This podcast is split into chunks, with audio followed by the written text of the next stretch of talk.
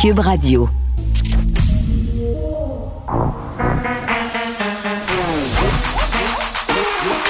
Elle a une opinion sur tous les sujets.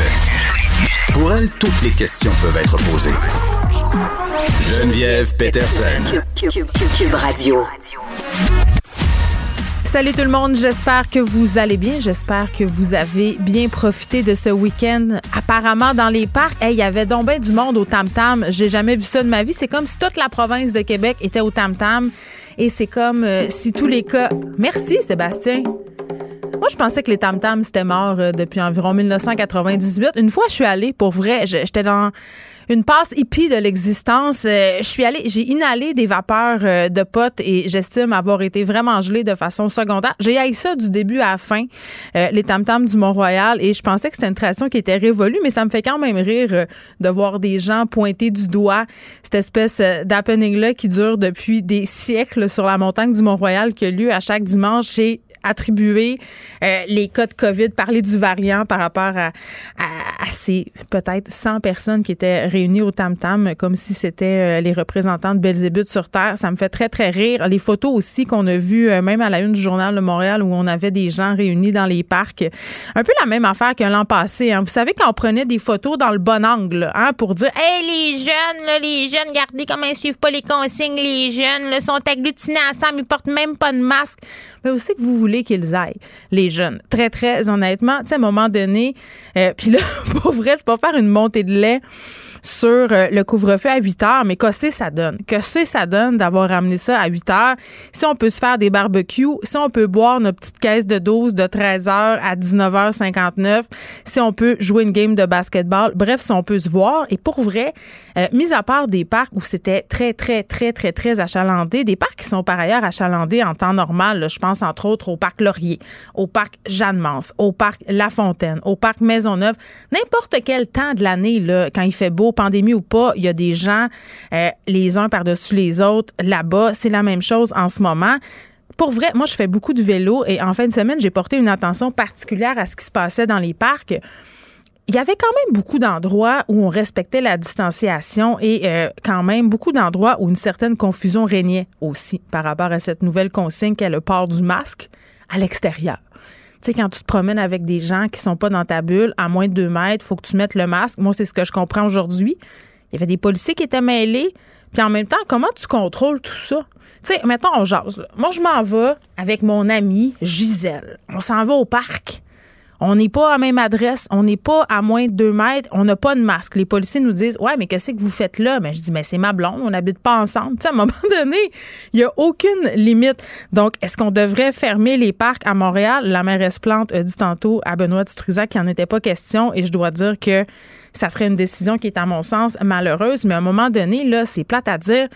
Je crois qu'on est rendu à l'étape d'autoriser les gens à se réunir dans les cours arrière des maisons parce que la raison principale, pour laquelle il y a autant de gens dans les parcs en ce moment, c'est qu'on n'a pas le droit. On n'a pas le droit de se voir sur les terrains, pas le droit de se voir sur les terrasses. Et si on autorisait ces rassemblements-là, puis arrêtez de me sortir que les gens vont rentrer pour aller aux toilettes. Là. On est capable de se gérer. Là. Arrêtez d'infantiliser la population puis de penser qu'on est une gang de taouins. Là. Juste permettez aux gens de se voir dans leur cours. D'ailleurs, ça se fait déjà. Là. Allez faire un tour dans les ruelles à Montréal. Vous allez voir que là aussi, il y en a des rassemblements. Peut-être que ça ferait des meilleures photos que les photos de parc. 1599 euh, nouveaux cas aujourd'hui quand même. Euh, on reste euh, très, très haut. C'est inquiétant ce qui continue de se passer chez nos voisins en Ontario. Est-ce qu'on peut s'imaginer aussi qu'il y a plus de cas que 580, 1599, pardon, puisque la fin de semaine, on est un peu au ralenti, on teste moins. Les gens, justement, veulent profiter du beau temps, se rendent pas nécessairement faire des tests. On est quand même aussi à 22 hospitalisations de plus. Donc ça, ça demeure inquiétant. Les régions aussi qu'on continue de surveiller, capitale nationale. 282 nouveaux cas aujourd'hui. je pense que par rapport au fameux gym qu'on pointe du doigt, euh, c'est 500 cas qui sont désormais liés à l'éclosion euh, au Super Pro Fitness Gym Plus, là, je ne sais plus comment l'appeler. Euh, Montréal, évidemment, plus 358 cas aujourd'hui. La situation qui continue d'être problématique en Outaouais et dans Chaudière-Appalaches. Euh, bon, ça, c'est pour ce qui se passe d'un point de vue épidémiologique. Il y a ce qui se passe aussi concernant la vaccination qui va bon train. mais la désinformation aussi va bon train. C'est ce que j'ai envie de vous dire. Je voyais passer un article en ce moment, en fin de semaine, où on parlait d'un centre de yoga ou d'un centre de naturopathie là, qui avait envoyé une lettre à ses abonnés en disant ben écoutez, là, se faire vacciner contre la COVID, c'est peut-être pas une bonne idée. Des habitants qui ont reçu des pamphlets aussi dans leur boîte aux lettres. on parlait d'un journal récemment, l'Epoch Time, je crois, je pense que c'est ça le nom, où on faisait de la désinfo par rapport à la COVID. Ces initiatives-là, il y en a de plus en plus. Euh, et c'est souvent porté par des gens euh, aux motivations euh, douteuses. Dans le cas de la brochure dont je vous parle, c'est lié à un site web. Je ne veux pas dire l'adresse parce que je ne veux pas leur faire de la pub. Je ne veux pas créer de l'affluence sur ce site-là. Mais je peux vous dire une affaire. Je suis allée le voir, le site, avant d'entrer en nom. C'est très, très bien fait. C'est très, très bien fait. Et si tu as le moindre doute sur la vaccination et sur la COVID-19, tu t'en vas vautrer là-dedans puis lire toutes ces affaires-là. Puis c'est clair qu'à la fin, tu dis, ben, je pense que c'est mieux de ne pas me faire vacciner parce que tu t'es gavé de des informations qui est quand même, somme toute, assez bien construite. Et c'est inquiétant. Ça inquiète les spécialistes en santé publique comme Roxane Borges de Silva qui est avec nous. Roxane, salut. Bonjour. Bon, Roxane, qui est professeure à l'École de santé publique de l'Université de Montréal. Bon, je parlais euh, de désinformation par rapport euh, au vaccin euh, puis d'une clinique de naturopathie là, qui est clairement anti-vaccin. Dans les deux articles, tu commentes parce que la désinformation, ça t'inquiète. juste faire un petit peu une mise en contexte là, par rapport aux brochures. Ça a été envoyé dans certains quartiers de Montréal et vraiment, dans cette brochure-là, ce qu'on peut lire, c'est des informations euh, sur la vaccination, des informations qui existent. Par ailleurs, c'est pas des trucs complètement inventés, mais l'affaire, c'est que c'est cité hors contexte. Euh, est-ce que tu peux nous donner des exemples, par exemple, de ce qu'on peut retrouver dans ces brochures-là qui seraient utilisées de façon incorrecte? Mais en fait, euh, par exemple, dans cette brochure-là, on annonce que certains pays ont arrêté la vaccination, euh, et je pense qu'on cite la France, l'Allemagne euh, et plusieurs pays en fait euh, développés. Or, euh, ces pays ont juste suspendu la vaccination, comme on l'a fait, mais pour un seul vaccin, le vaccin AstraZeneca, le temps d'une semaine ou deux pour réévaluer les risques associés aux effets secondaires du vaccin. Mais euh, la vaccination a repris avec ces vaccins-là. Donc en fait, c'est un on prend une photo dans le temps d'une de, de, d'une nouvelle, si je peux dire, qu'on ne remet pas dans le contexte. Et en fait, c'est complètement faux parce que ça, en effet, ils ont arrêté pendant quelques jours, mais ben, en fait, ils n'ont même pas arrêté, ils ont suspendu pendant quelques jours le temps de réévaluer. Mais après, là, ils sont repartis de plus belle et ils vaccinent à fond de train avec AstraZeneca euh, dans ces pays-là. Donc c'est ça, eh, Roxane. Là, tu reçois cette brochure-là et tu vois une liste de pays, euh, des pays d'Europe qui ont interrompu, comme tu l'as dit, la vaccination concernant l'AstraZeneca, le temps de vérifier que c'était pas dangereux. Tout le monde a repris, mais toi, tu l'as pas cette information. Donc, tu te mets à lire ça, puis tu fais, ben voyons donc, pourquoi chez nous on continue, alors que dans la brochure, c'est écrit que dans plusieurs pays, on a stoppé. Et là, ça peut être assez pour certaines personnes, euh, par exemple, pour se dire que la vaccination, c'est pas une bonne chose, même d'annuler des rendez-vous. Absolument, il faut absolument pas que les gens fassent confiance à ce type de brochure-là. Euh, et, et, en fait, moi, j'invite les gens à avoir une réflexion critique et à réfléchir surtout de qui vient cette, cette brochure-là. Est-ce que ce sont des scientifiques qui ont rédigé cette brochure-là? Est-ce que ce sont des virologues? Est-ce que c'est des immunologues? Est-ce que c'est des gens qui s'appuient sur des données probantes, sur des études? Euh, et, et tout de suite, quand on commence à se poser ces questions-là, on se rend compte que c'est aberrant. Ben oui, puis bon, tantôt je faisais référence au site web, là, je disais que c'était bien fait. C'est sûr que quand tu cliques sur l'onglet où tu peux lire de la documentation et qu'il y a un sous-titre que ça s'appelle le Grand Reset, ça peut te donner un petit indice que derrière ce site-là, il y a des gens qui sont euh, pas mal adeptes des théories du complot. Mais n'empêche, Roxane, j'ai envie de te dire que euh, oui, il faut se montrer critique, mais il y a bien des gens qui vont regarder ça, qui se poseront pas trop de questions, qui regarderont pas si ça vient d'une source officielle. On revient tout le temps à ce ce problème d'éducation scientifique au sein de la population, puis même euh, d'éducation par rapport à l'information, c'est-à-dire d'être capable de départager une source qui est crédible d'une source qui n'est pas crédible? C'est sûr, et, et surtout quand on voit par exemple, dans le document, ils reprennent des tweets du mm. Collège des médecins du Québec, on peut se dire, oh, ça, ça doit être crédible. Mais en fait, ce qu'il faut savoir, c'est que... la récupération. C'est ça, mais ce tweet-là date de décembre et depuis décembre, c'est comme si c'était passé une éternité puisque la science a évolué et maintenant le Collège des médecins euh, n'est plus du tout d'accord avec ce, avec ce tweet qu'ils ont émis en décembre. Donc, en fait, il faut vraiment euh, combattre ce, ce, ce, ce, problème de littératie scientifique et, et, éduquer les jeunes dès le, dès le, secondaire à être critiques par rapport à tout ça parce que c'est vraiment un enjeu. Et si on revient sur la clinique de naturopathie, c'est également enjeu, d'autant plus que c'est ces personnes-là, donc ces professionnels de santé, ces naturopathes, profitent en fait de la confiance. Ben c'est ça. Euh, je m'excuse de t'interrompre, Roxane, mais là on parlait d'une brochure. Tu sais, la brochure, on s'entend le trois quarts du monde, on sac ça dans le bac à recyclage. Mais quand ça vient d'un endroit, un endroit qu'on a l'habitude de fréquenter, un endroit en qui on a confiance, où ça émane de professionnels qu'on consulte, là on donne l'exemple des naturopathes. Je trouve que c'est encore plus pernicieux. Absolument. Euh, en fait, ce, type de professionnels-là profite de la relation de confiance qu'ils ont avec leurs patients pour faire de la désinformation et, c'est vraiment euh, mais pour moi, c'est scandaleux.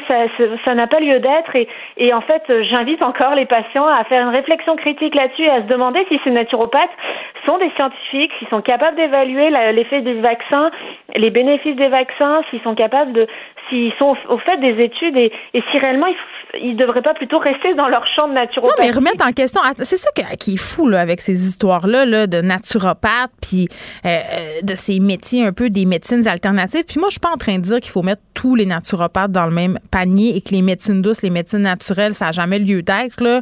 Euh, il y a quand même des choses qui sont intéressantes là-dedans. Sauf que quand une clinique comme celle en Estrie qui envoie à ses abonnés un courriel en disant il faut pas recevoir le vaccin contre la COVID-19 euh, parce que ça a tué des millions de personnes, euh, c'est quand même assez fou parce que ces gens-là remettent en question, même dans leur pratique, les fondements même de la médecine. On a tout un courant dans les médecines naturelles où on dit la médecine traditionnelle, c'est biaisé. La médecine traditionnelle, c'est à la solde de Big Pharma. Donc, il y en a certains d'entre eux, euh, qu'on parle des naturopathes, des profs de yoga, des massothérapeutes, tout un peu le l'industrie du bien-être qui surfe sur cette idée-là là, que la médecine, euh, ce sont des gens qui sont en quelque sorte malhonnêtes.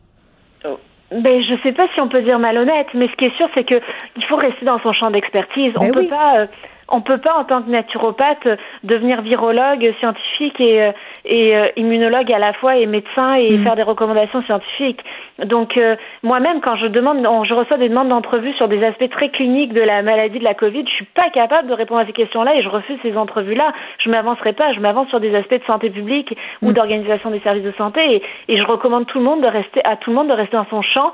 Mm. Et si on est, si on nous si on nous demande des conseils à ce moment-là, si moi on me demande, ben je, en tant que si j'étais une naturopathe et qu'on me demandait des conseils, ben je par rapport à la vaccination, je proposerais à mes patients de de, de regarder l'état des lieux de la science et de suivre les recommandations du gouvernement. Oui, il faut rester dans son champ d'expertise. Donc, euh, ça me fait un peu penser euh, à la sortie des évêques euh, canadiens là, qui avaient dit de ne pas prendre tel ou tel vaccin parce que, bon, ce vaccin-là, ces vaccins-là auraient été conçus avec des particules de fœtus. Puis là, c'était donc terrible. Je veux dire, regardez, là, naturopathe, continuez à triper sur vos tisanes. Là. Les évêques continuent à nous parler de bondieuserie puis laisser les professionnels de la santé, les scientifiques, s'occuper des vaccins et s'occuper de la pandémie. Puis un des problèmes qu'on a aussi, Roxane, c'est que la naturopathie, c'est pas une pratique qui est encadrée. S'ils étaient membres d'un autre professionnel, ils pourraient pas dire n'importe quoi.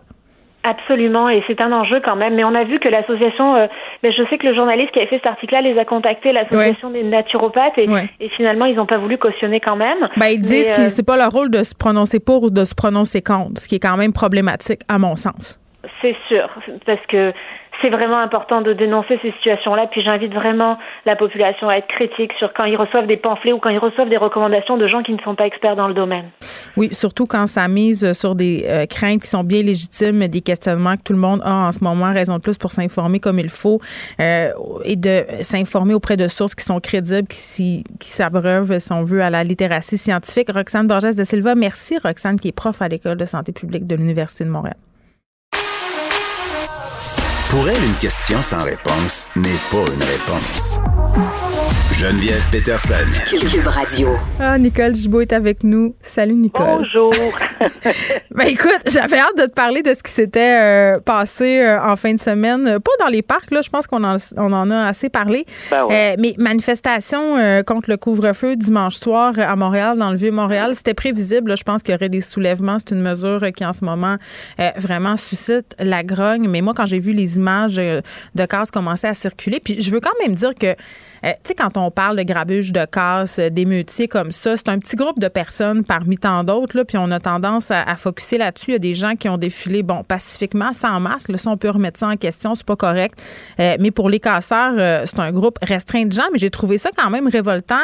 Des gens qui s'attaquaient au restaurant, au commerce du Vieux-Montréal, alors que, bon, on s'entend que c'est eux qui ont mangé la claque pas mal, beaucoup pendant la pandémie et que souvent, les gens qui sont contre les mesures sanitaires et qui sont un peu euh, dans cette idée de dire que les mesures sont drastiques, ben ils se disent que euh, les mesures sont en train de tuer l'économie. Donc, je trouvais ça un peu antiproductif comme stratégie. Ben, c'est le mot est, faible, antiproductif. Non, mais le message, mais t'as raison. Euh, c'est souvent des plus petits groupes. Là, je pense pas qu'on a vu toutes les personnes agir de cette façon-là.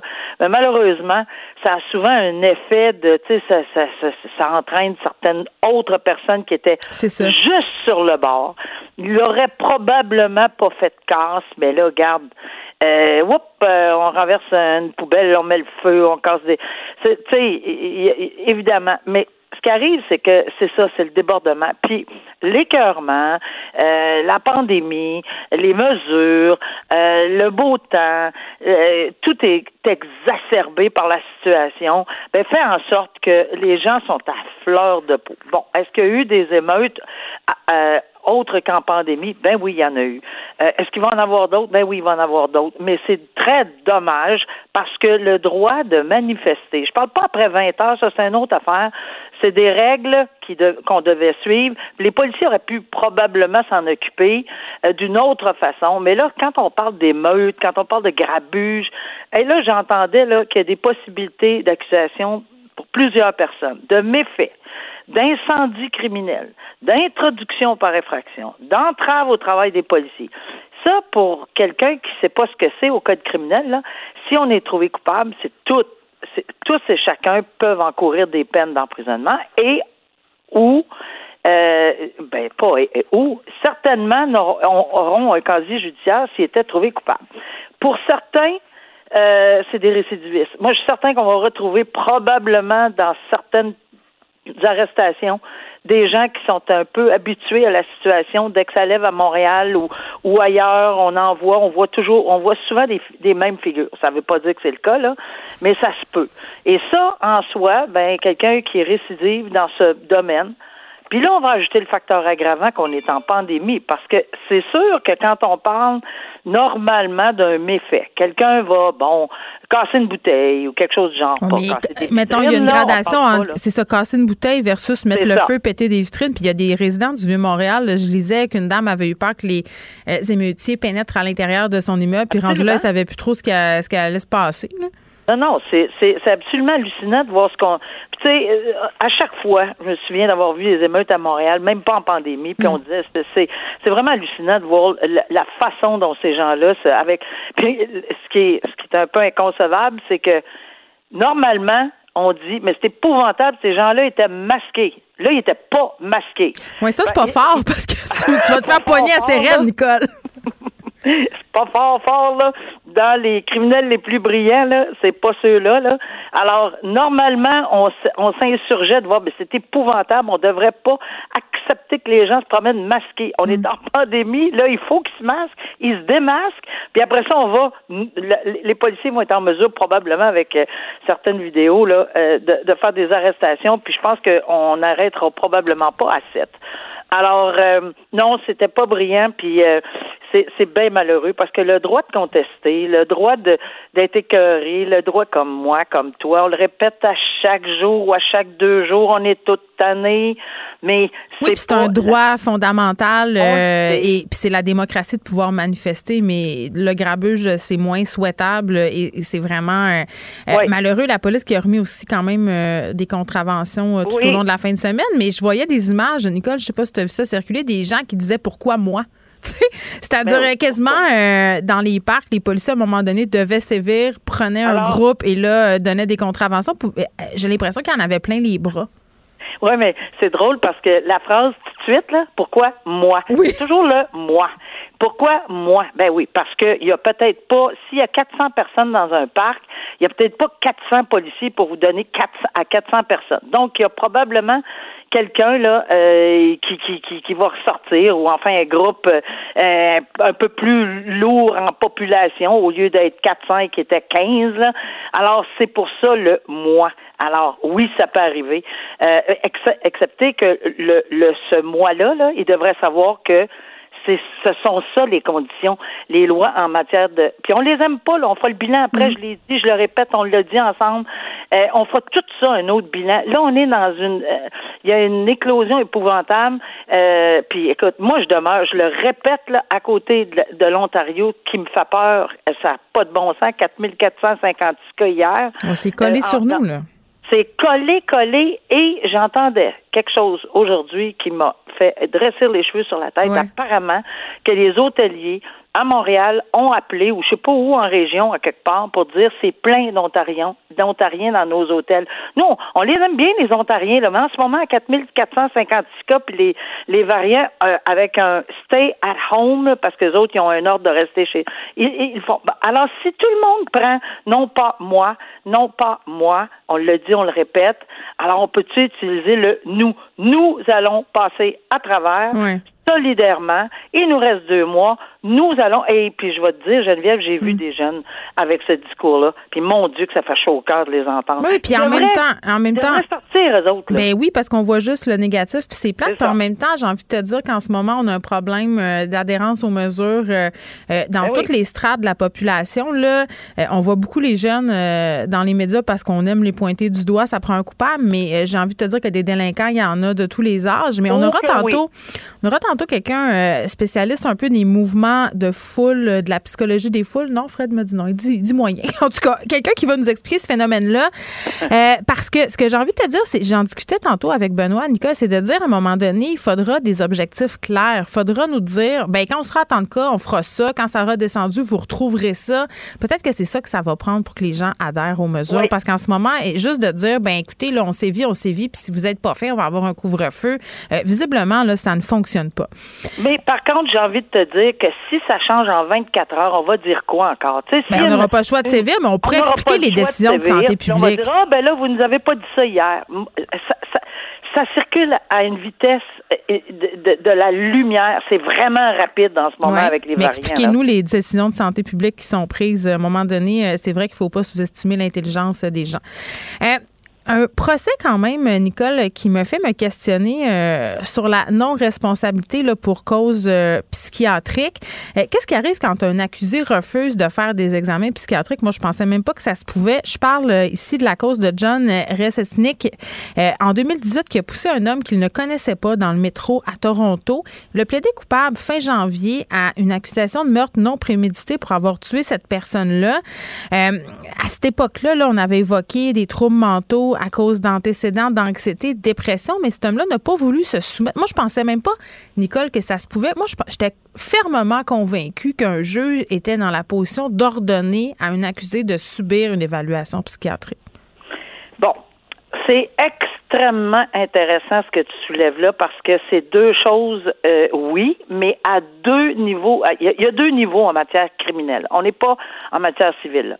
En matière criminelle, lorsque la personne comparaît, OK, la première étape, on va mettre ça simple, à la première étape, il faut que le tribunal, avant de s'assurer qu'il va y avoir un procès, puis mm. que soit devant jury ou devant juge seul ou peu importe, que cette personne-là accusée comprend la nature de l'infraction et est en mesure d'aviser adéquatement son avocat sur une situation qui peut se présenter. Mais on demande un minimum, là. C'est pas, on demande pas, là, quotient intellectuel à tout casser. On fait juste, c'est ça les critères. C'est des critères bien simples, qu'il faut qu'ils comprennent la nature puis qu'ils soient capables d'informer. Ça, c'est une obligation pour le juge ou la juge de s'assurer parce que d'enclencher un procès criminel de quelqu'un qui comprend rien, ça peut pas exister. Donc là, on parle de l'aptitude l'aptitude à avoir son procès, l'aptitude. Cette aptitude-là, oui, au premier palier, les juges peuvent l'ordonner. Si la personne refuse, ben, il va rester tout simplement dans un, hôpital psychiatrique jusqu'à ce que, pour une raison X, il redevienne apte. Et s'il vient, ne redevient jamais apte, ben il va rester là pour le restant de ses jours. Ça, c'est la première étape. La non-responsabilité criminelle. C'est quelqu'un qui a un problème de santé mentale, pas pour subir son procès, puis pour comprendre, puis etc., mais pour prouver au tribunal par prépondérance de preuves, puis en plus, c'est l'accusé qui a cette obligation-là. L'accusé, en défense, doit soulever son problème de santé mentale. C'est une question de droit pour le tribunal de dire oui ou non, mais après ça, c'est une question d'évaluation par le jury euh, qui va décider si oui ou non il était responsable au moment de l'acte. On ne parle Donc, pas. Donc, en 2018, quand il aurait poussé l'homme dans le métro, euh, on veut, on cherche à déterminer s'il avait toute sa tête à ce moment-là. Exactement. Puis là, on parle pas d'un acquittement, on parle d'un non-responsabilité. Mais ça, c'est important parce qu'on pense souvent, puis c'est ça qui choque les gens, c'est parce qu'on a dans notre idée que quand on a une irresponsabilité criminelle qui est prononcée, ça égale acquittement, mais c'est pas ça du tout.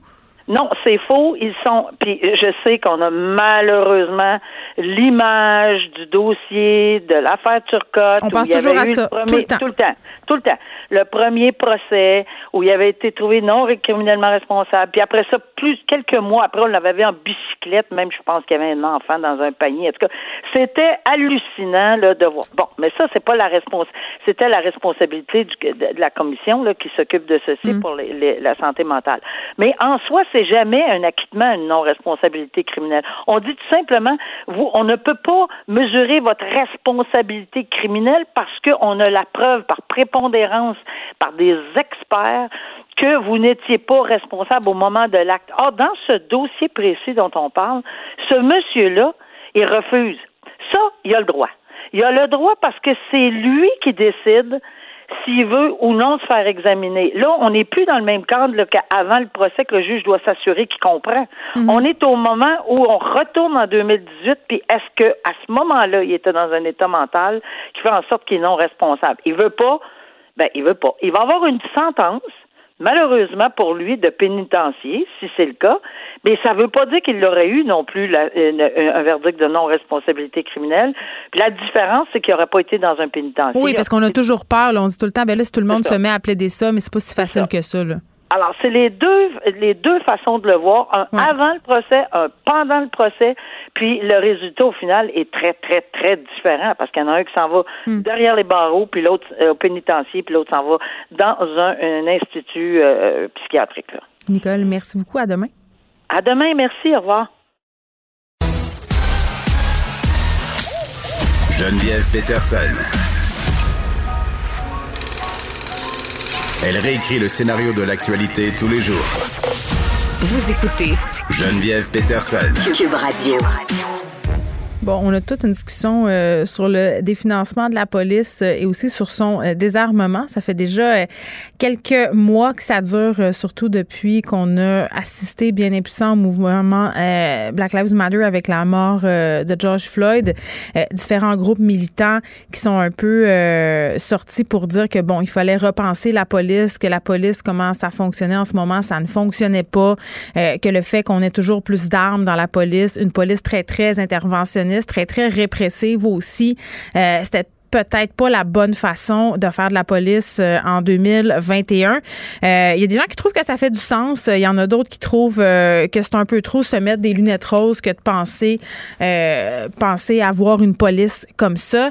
Projet Montréal tenait son congrès et il a été question de désarmer une partie des policiers du SPVM. Et là, j'insiste vraiment pour le dire parce qu'on a pu entendre tantôt avec Benoît Dutrisac, la mairesse Plante, qui disait que, bon, ce serait dans un contexte communautaire c'est-à-dire les policiers qui sont appelés à intervenir plus en prévention dans certains domaines, euh, c'est-à-dire, euh, je sais pas moi, disait les écoles, elle disait les lieux de culte.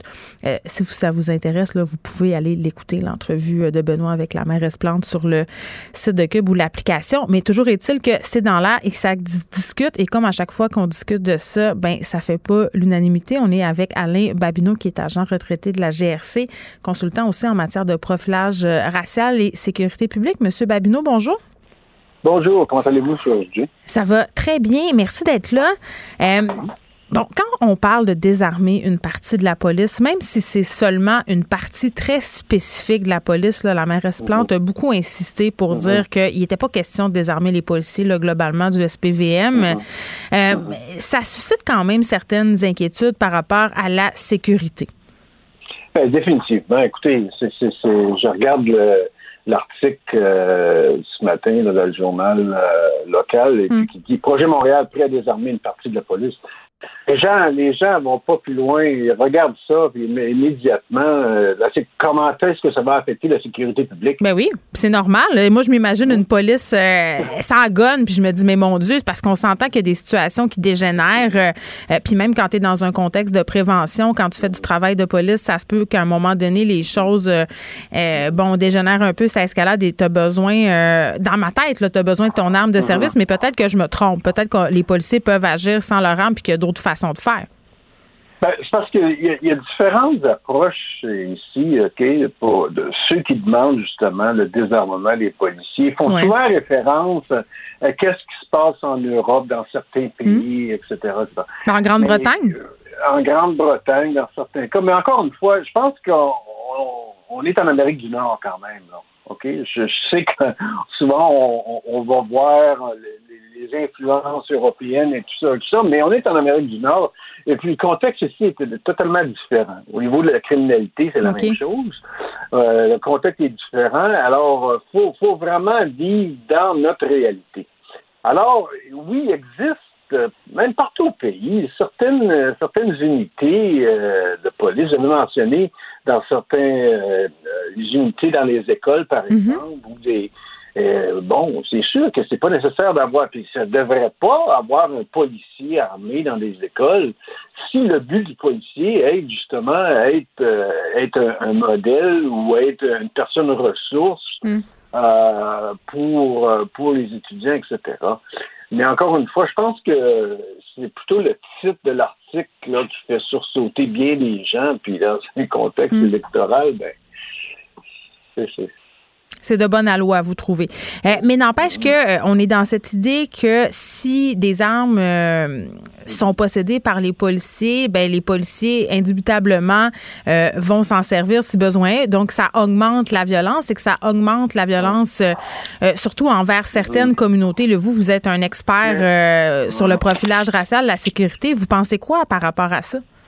Ben, premièrement, la, la notion que les policiers utilisent des armes à feu d'une façon déraisonnée partout au Canada ici, c'est, vraiment pas la réalité.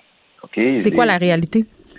c'est, pas c'est parce qu'on souvent on regarde qu'est-ce qui passe aux États-Unis Mm. puis etc puis c'est pas la on n'a pas le même contexte ici au Canada au niveau des l'utilisation des armes à feu par les policiers. Moi j'ai passé tout mon service j'ai jamais dégonné mon arme à feu contre qui que ce soit.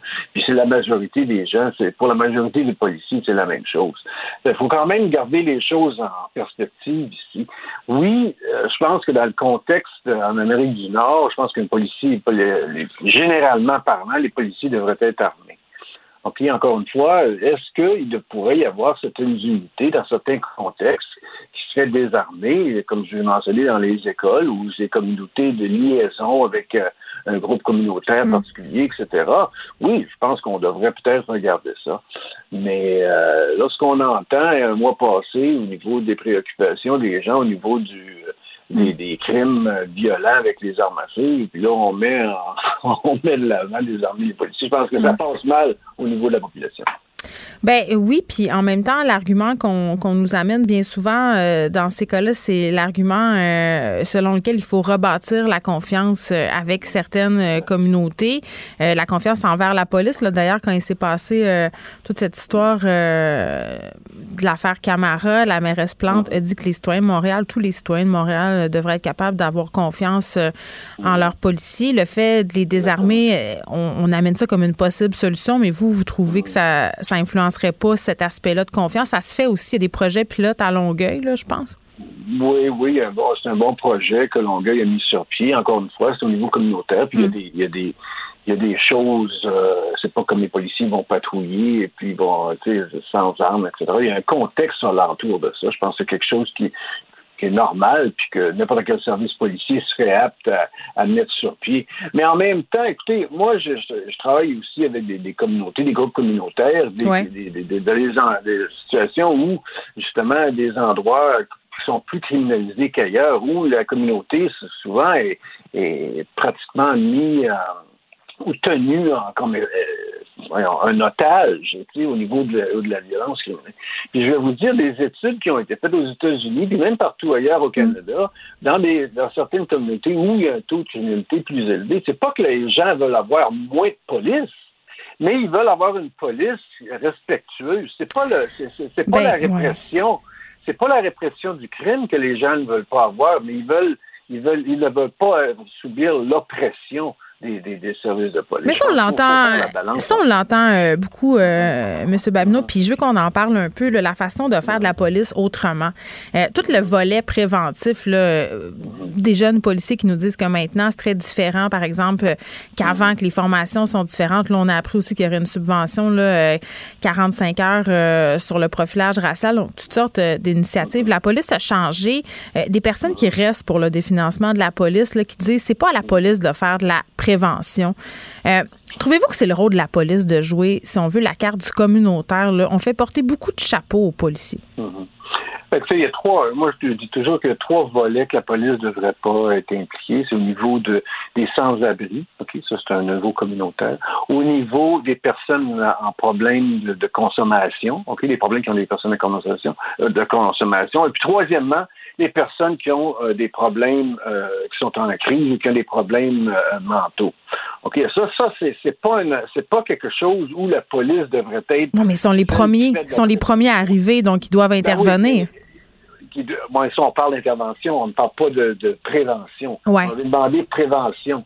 Fait que prévention, c'est, c'est ça. Il faut vraiment avoir hmm. une balance entre avoir des organismes qui sont proprement étudiés financièrement et avec les ressources nécessaires pour mm. justement faire ce type de prévention-là en ayant accès aux besoins, je dis bien aux besoins, des services policiers pour euh, une intervention où, où la police a besoin d'intervenir. Mm. Mais, euh, mais ça, c'est trois, c'est trois aspects où euh, je pense que j'aurais jamais de, de débat contre les policiers, ils ne seront jamais opposés à se retirer de cet aspect-là.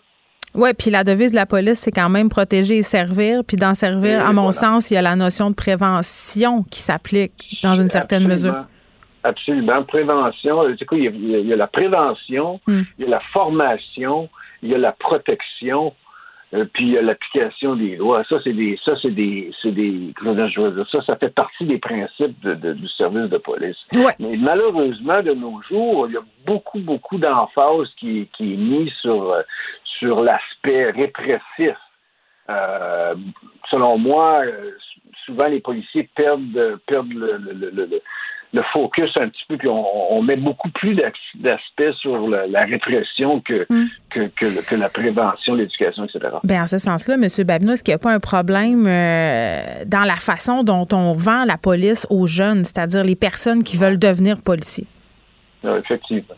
Effectivement. Puis ça, ça, ça, va ça, ça, va vers une réforme de, de, de, de, du recrutement, de la sélection. Moi, je dis toujours, ça part ça part de la sélection des candidats, quel mm. type d'individu qu'on va chercher, quel type de, d'évaluation, de, de, triage qu'on fait au début.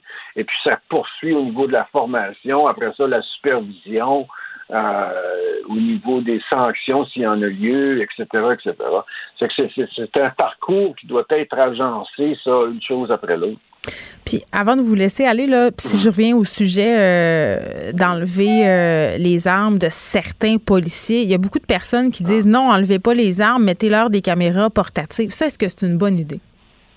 Ouais, les, caméras portatives, c'est une très bonne idée. C'est pas, une, c'est pas un, neuf en un, l'enlève l'autre. C'est vrai. les caméras portatives, c'est une très bonne idée.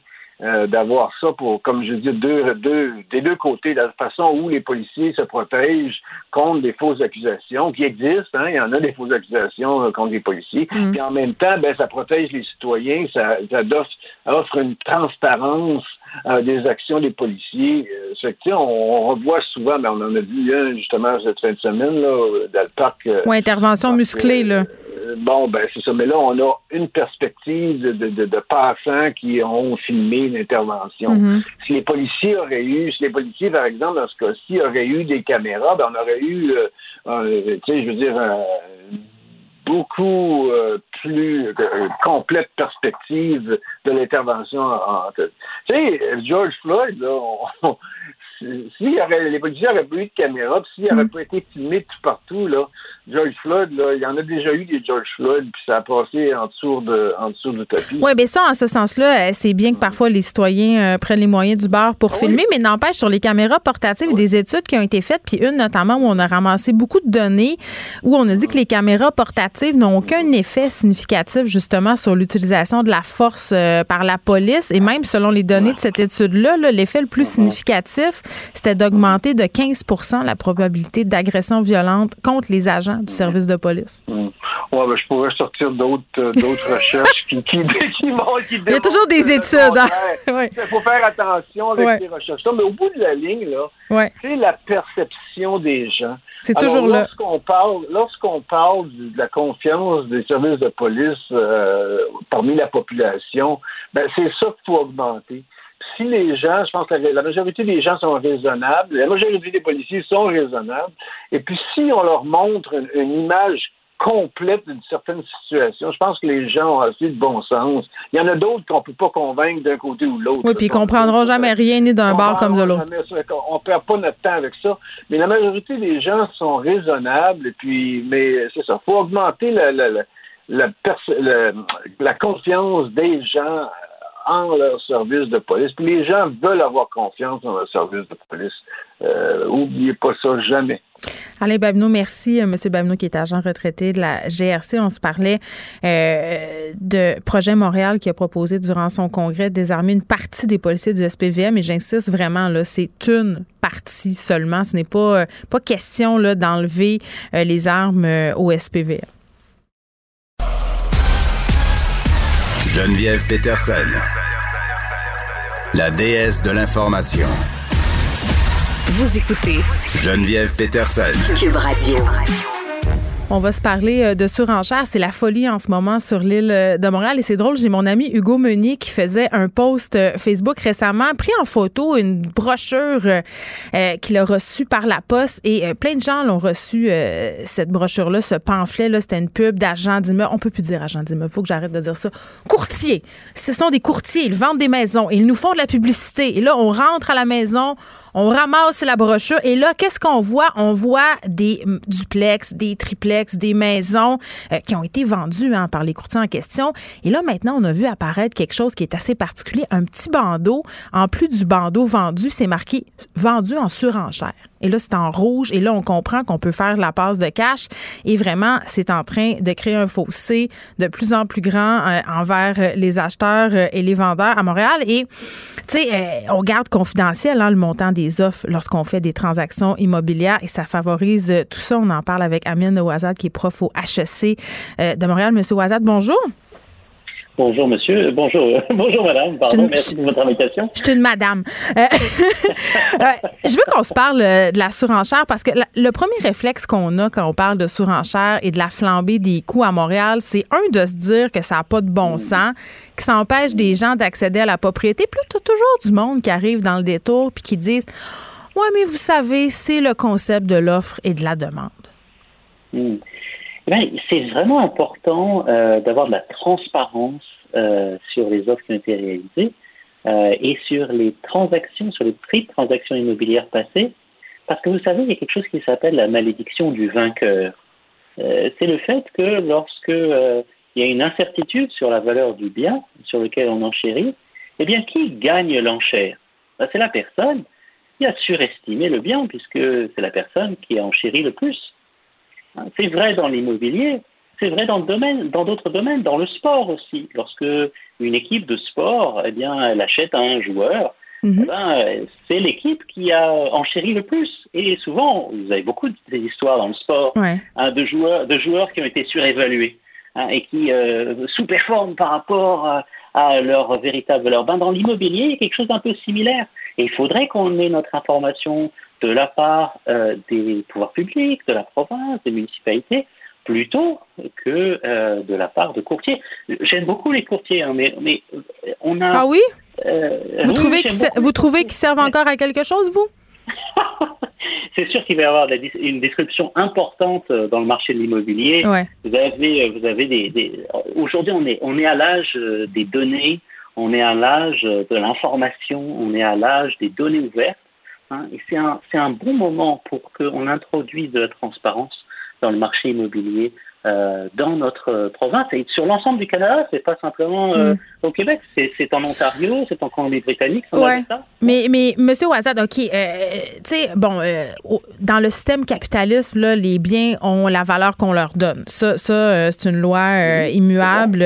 Puis c'est, on revient à cette fameuse question de l'offre et de la demande. Sauf que le capitalisme, quand même, est basé sur la notion de connaissance, c'est-à-dire qu'on accorde la valeur à des biens sur l'accès à de la connaissance. La preuve, c'est une comparaison un peu boiteuse, mais pour que les gens euh, comprennent, à la bourse, si tu as accès à plus d'infos que les autres, c'est un délit d'initié. Puis là, on a toute une industrie qui est basée sur le secret. Euh, tu as des vendeurs qui sont avantagés. Eux autres, c'est pas de leur faute. C'est le marché en ce moment qui est comme ça. Ils seraient fous de pas en profiter. Mais les courtiers, ce sont les plus grands gagnants de cette stratégie-là quand on base tout ça sur le secret, la transparence. Euh, quand moi, je peux pas savoir, par exemple, euh, la surenchère qui a été faite, puis que je bête n'importe comment, puis à un moment donné, on se ramasse avec des immeubles qui ont été vendus 130 000 supplémentaires. Eh oui. Alors, vous avez parlé de valeur euh, intrinsèque d'un bien. Vous voyez, il y a une déconnexion croissante entre les prix et les loyers. C'est-à-dire, vous avez des prix qui augmentent trois fois plus que les loyers. Donc les loyers ont beaucoup augmenté. Hein. Il y a des problèmes d'abordabilité du logement, 5% mhm. d'augmentation des loyers. Mhm. Mais vous avez une augmentation des prix de 15%.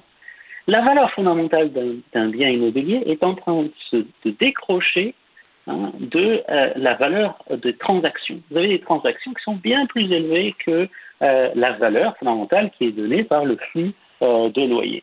Et puis sur, euh, sur les courtiers, alors je sens que je vais me faire des ennemis là, mais je vais, je vais simplement dire que la façon dont euh, euh, les structures d'incitation sont, sont, faites, c'est-à-dire le fait mhm. qu'il y a un système de, de commission qui est fondé sur le prix de vente et qui est fondé sur le nombre de ventes qui sont réalisées par mois, ça veut dire quoi? Ça veut dire qu'on a des incitatifs, les courtiers ont des incitatifs de court terme à, à, à avoir un grand volume de transactions, puis avoir des prix élevés.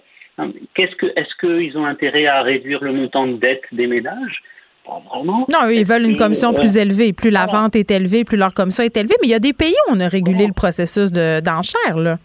Mm, oui, tout à fait. Donc, euh, on, parle de temps en temps de la Norvège parce qu'ils organisent un système d'enchère formalisé.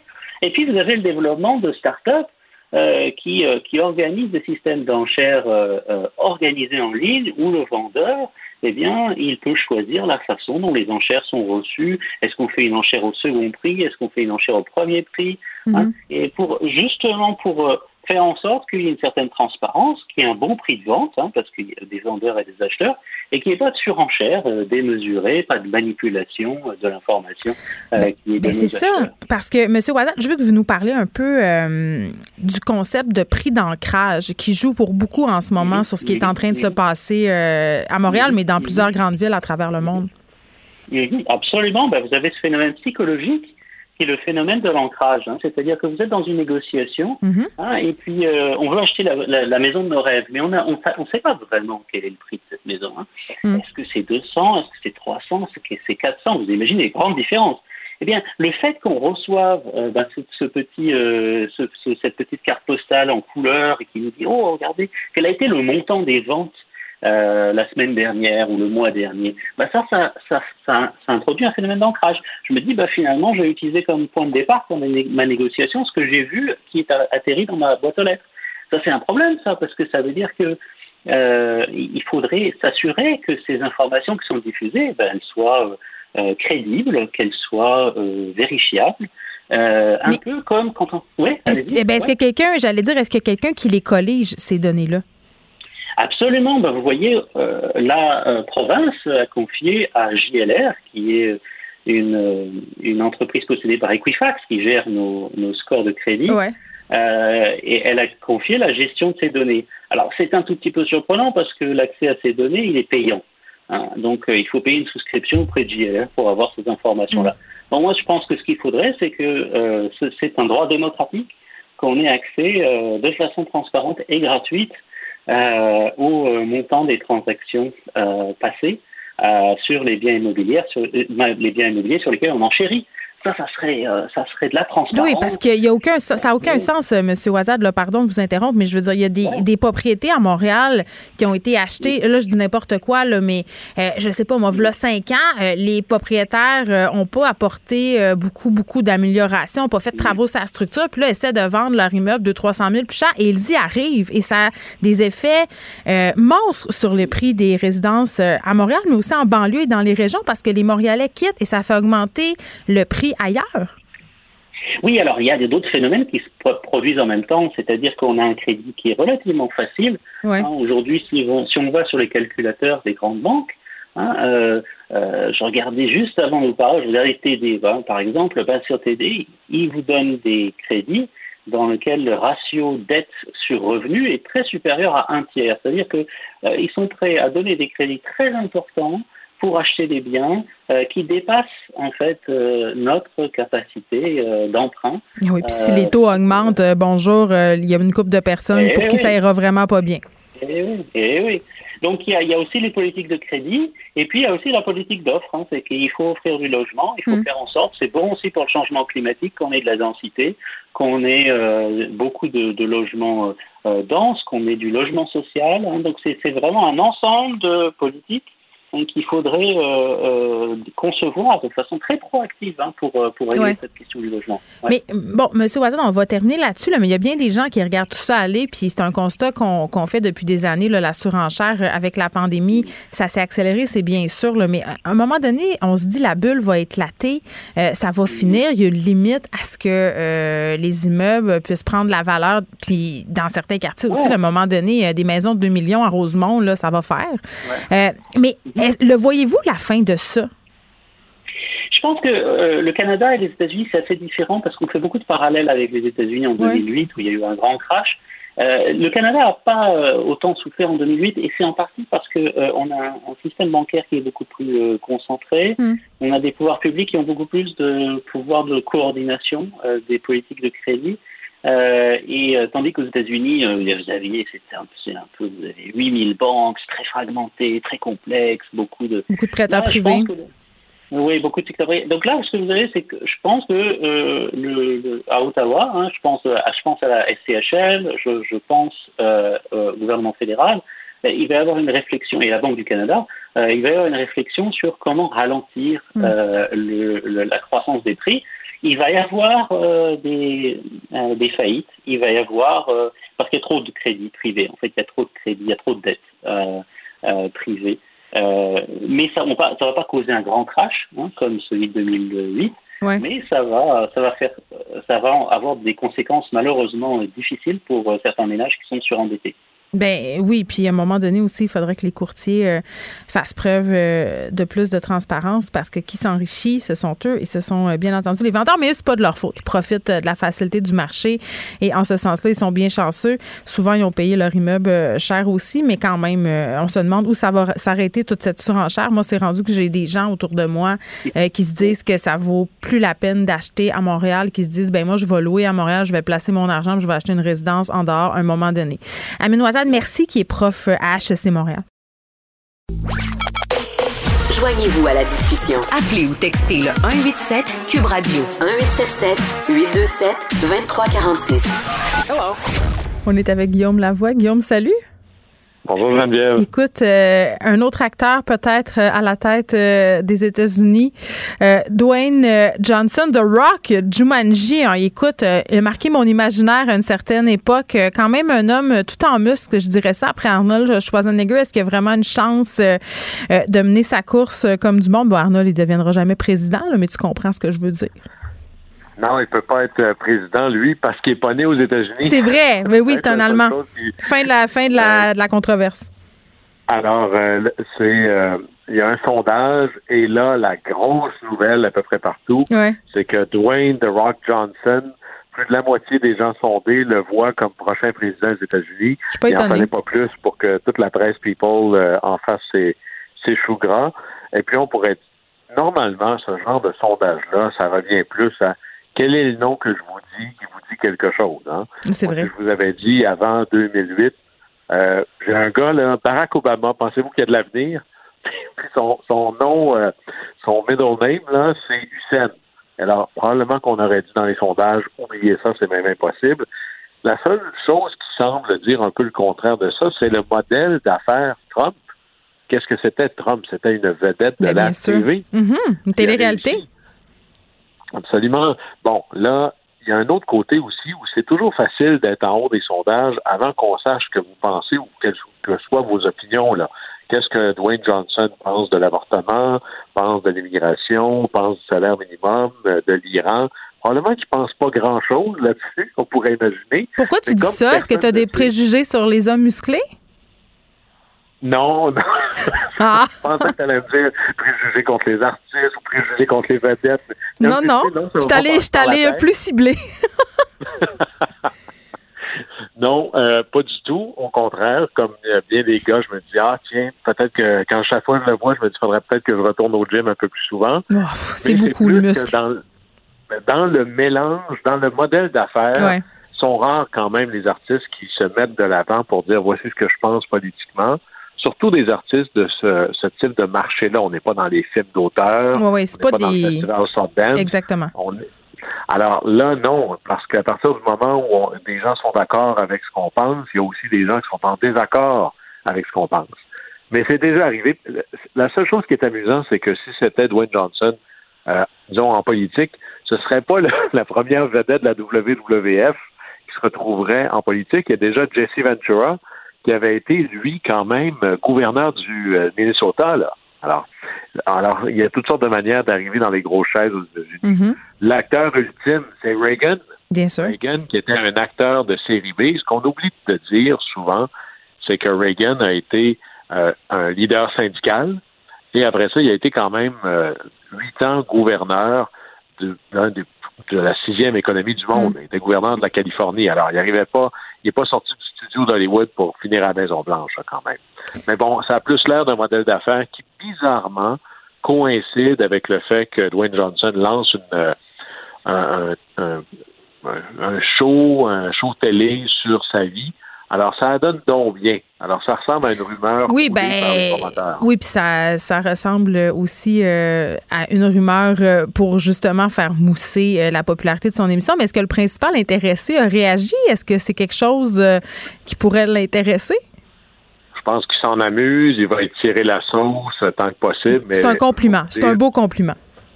Ouais, on pourrait dire ça. Alors, oh mon Dieu, merci de penser à moi. Mais, euh, Exactement. La prochaine, euh, c'est Rihanna. On me chuchote à l'oreille. Dieu me chuchote qu'Arnold Schwarzenegger n'est pas allemand, il est autrichien. Tu m'envoies, euh, tu m'envoies désolé.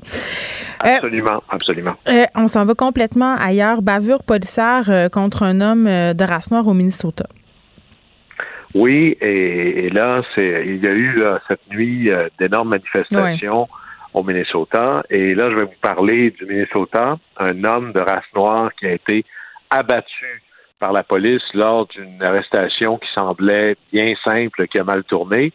Et malheureusement, je ne vous parle pas de George Floyd. Je vous parle d'un autre cas qui lui est Ouais. arrivé hier, Monsieur euh, Duante Wright, un homme de race noire âgé de 20 ans. Alors, on est vraiment dans les tragédies là, les plus totales. Arrêté lors d'un contrôle routier et lorsqu'il tentait, on n'a pas tous les dé- le fin détail, là, mais lorsqu'on tentait de le mettre dans la voiture, il a été abattu par la police. Et dans, dans une espèce d'ironie absolument triste, c'est à quelques kilomètres du lieu où on a tous vu les gestes absolument abjects de l'arrestation et essentiellement qui a causé la mort de George Floyd. Alors évidemment, il y a eu des manifestations devant le poste de police Mm. et la, la réaction de la police, parce que déjà ces enjeux-là, on est sur la corde raide, tout le monde a peur que ça déborde. Alors les, les anti-émeutes ont été euh, déployés tout de suite, gaz lacrymogène, et ça vient vraiment ajouter à des tensions extrêmes qui sont dans l'État du Minnesota et dans la ville de, Minneap- de Minneapolis. Mhm. Et là, déjà, il y a des forces supplémentaires qui sont en route pour la zone, qui sont de la garde nationale, parce qu'on a très, très peur, parce qu'on ne peut pas présumer, évidemment, on a tous vu les images, mais on peut quand même pas présumer du résultat euh, de, la, de, la, cause devant le tribunal pour monsieur, euh, pour le policier qui a, qui est probablement responsable de la mort de George Floyd. Alors, s'il fallait qu'il soit acquitté pour une raison ou pour une autre, imaginez les manifs qui vont se dérouler, qui pourraient tourner au désastre. C'est un peu ce qu'on avait vécu à Los Angeles dans les années 80. Oui, puis on se rappelle. Là, on commence à déployer des gens. On se rappelle que c'est un procès qui est entièrement euh, télévisé justement pour, euh, à mon sens, assurer une certaine transparence pour pas qu'on puisse dire euh, que le processus manqué, si on veut, d'intégrité ou quoi que ce soit. Là. Oui, mais je vous dirais que s'il fallait, et, et je peux pas présumer, je pense qu'on peut pas présumer de, qu'est-ce que le jury va mm. déclarer, mais s'il fallait que le jury déclare le policier euh, non coupable, on serait, je pense, dans des manifestations très, très graves qui vont avoir des résultats ou, des, un impact au niveau national. Et là-dessus, message aux manifestants, et ça n'a rien à voir avec la bande de taupins qui était dans le Vieux-Montréal hier, c'est l'exemple du Dr. King. Il n'y a rien qui parle plus fort en termes de crédibilité une manifestation qui ne tourne pas à la violence alors que tous les faits lui donneraient raison pour être violente, pour exprimer comme ça sa colère. Et à chaque fois qu'il y a de la violence qui déborde, ça fait le jeu qu'on pourrait appeler de ceux de la loi et de l'ordre. Ça fait le jeu. Je vous dirais qu'une manif violente passe beaucoup plus sur Fox News en disant, vous voyez là combien c'est dangereux les gens qui disent qu'il faudrait avoir un, nouvel entraînement pour la police. Oh, le focus est juste là-dessus, tout le temps.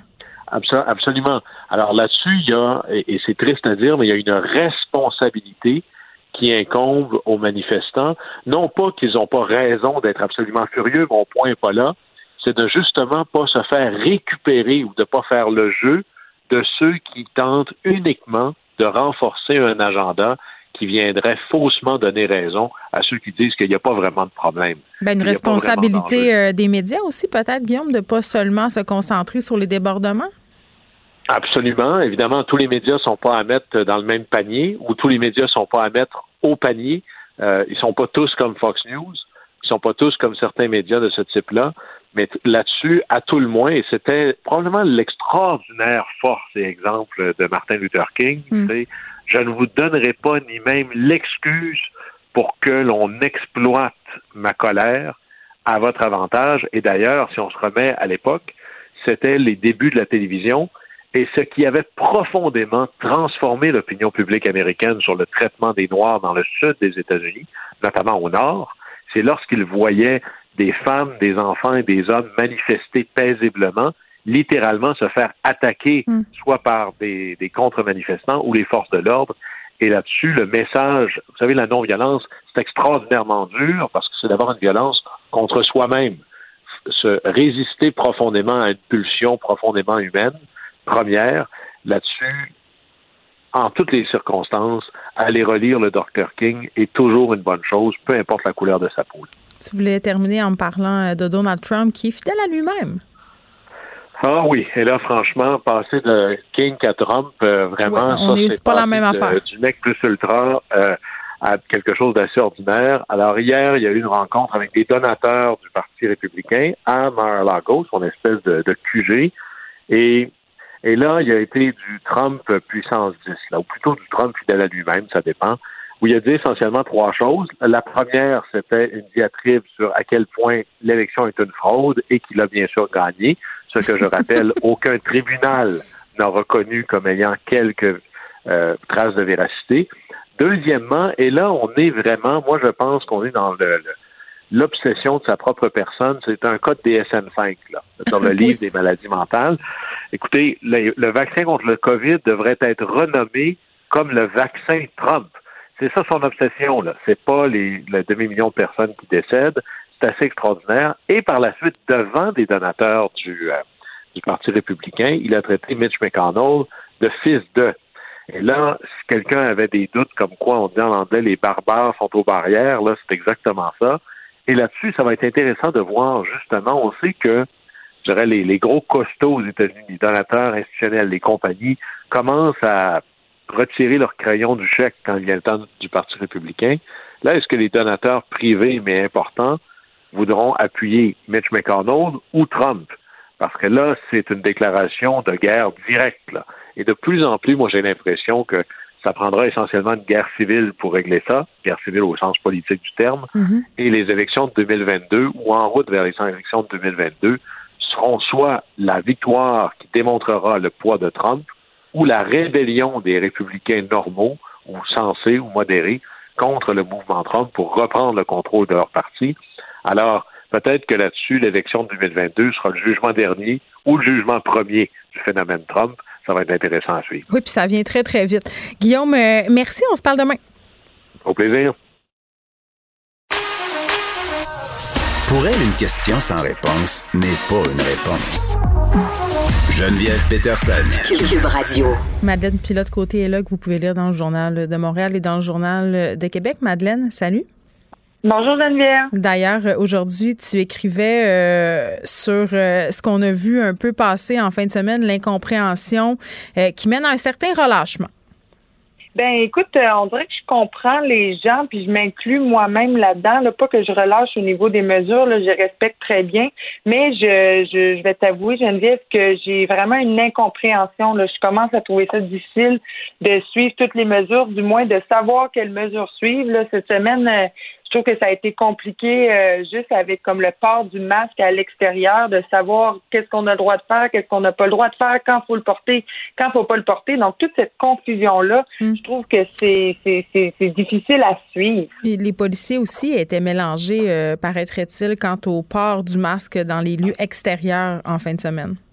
Oui, euh, j'ai j'ai lu l'article du journal euh, de Montréal, c'était en une hier d'ailleurs sur sur la première page du journal. Et puis ce qu'il disait, ben, c'est que les, les policiers qui se promenaient dans les parcs, euh, ben certains disaient aux gens de mettre leur masque parce qu'il était plus plus de trois personnes, pas du même foyer. Il y a certains qui disaient de pas le mettre, euh, genre à des gens qui, qui faisaient du yoga, euh, qui pratiquaient des sports. Donc s'il y a un certain flou, c'est comme libre à interprétation. Surtout que le premier euh, ministre n'en a pas parlé durant la conférence de presse, ce qui fait que les, euh, je pense que c'était mardi, ce qui fait que les journalistes n'ont pas pu poser de questions à, à ce niveau-là. Ça, où- c'est vrai ce que tu soulèves, puis je pense que c'est l'une des raisons pour laquelle il y a une confusion. La mesure est un peu passée euh, sous le radar, puis, puis tu sais, euh, rendu là, quand même, les gens qui font l'information, les journalistes, on est mêlés euh, par rapport euh, aux règles sanitaires. Imagine ceux qui sont tannés euh, d'écouter les nouvelles, puis les gens sont nombreux là, à moins suivre euh, les points de presse parce que c'est déprimant, parce que de toute façon, tu peux aller lire les comptes rendus euh, très peu après ou même le lendemain.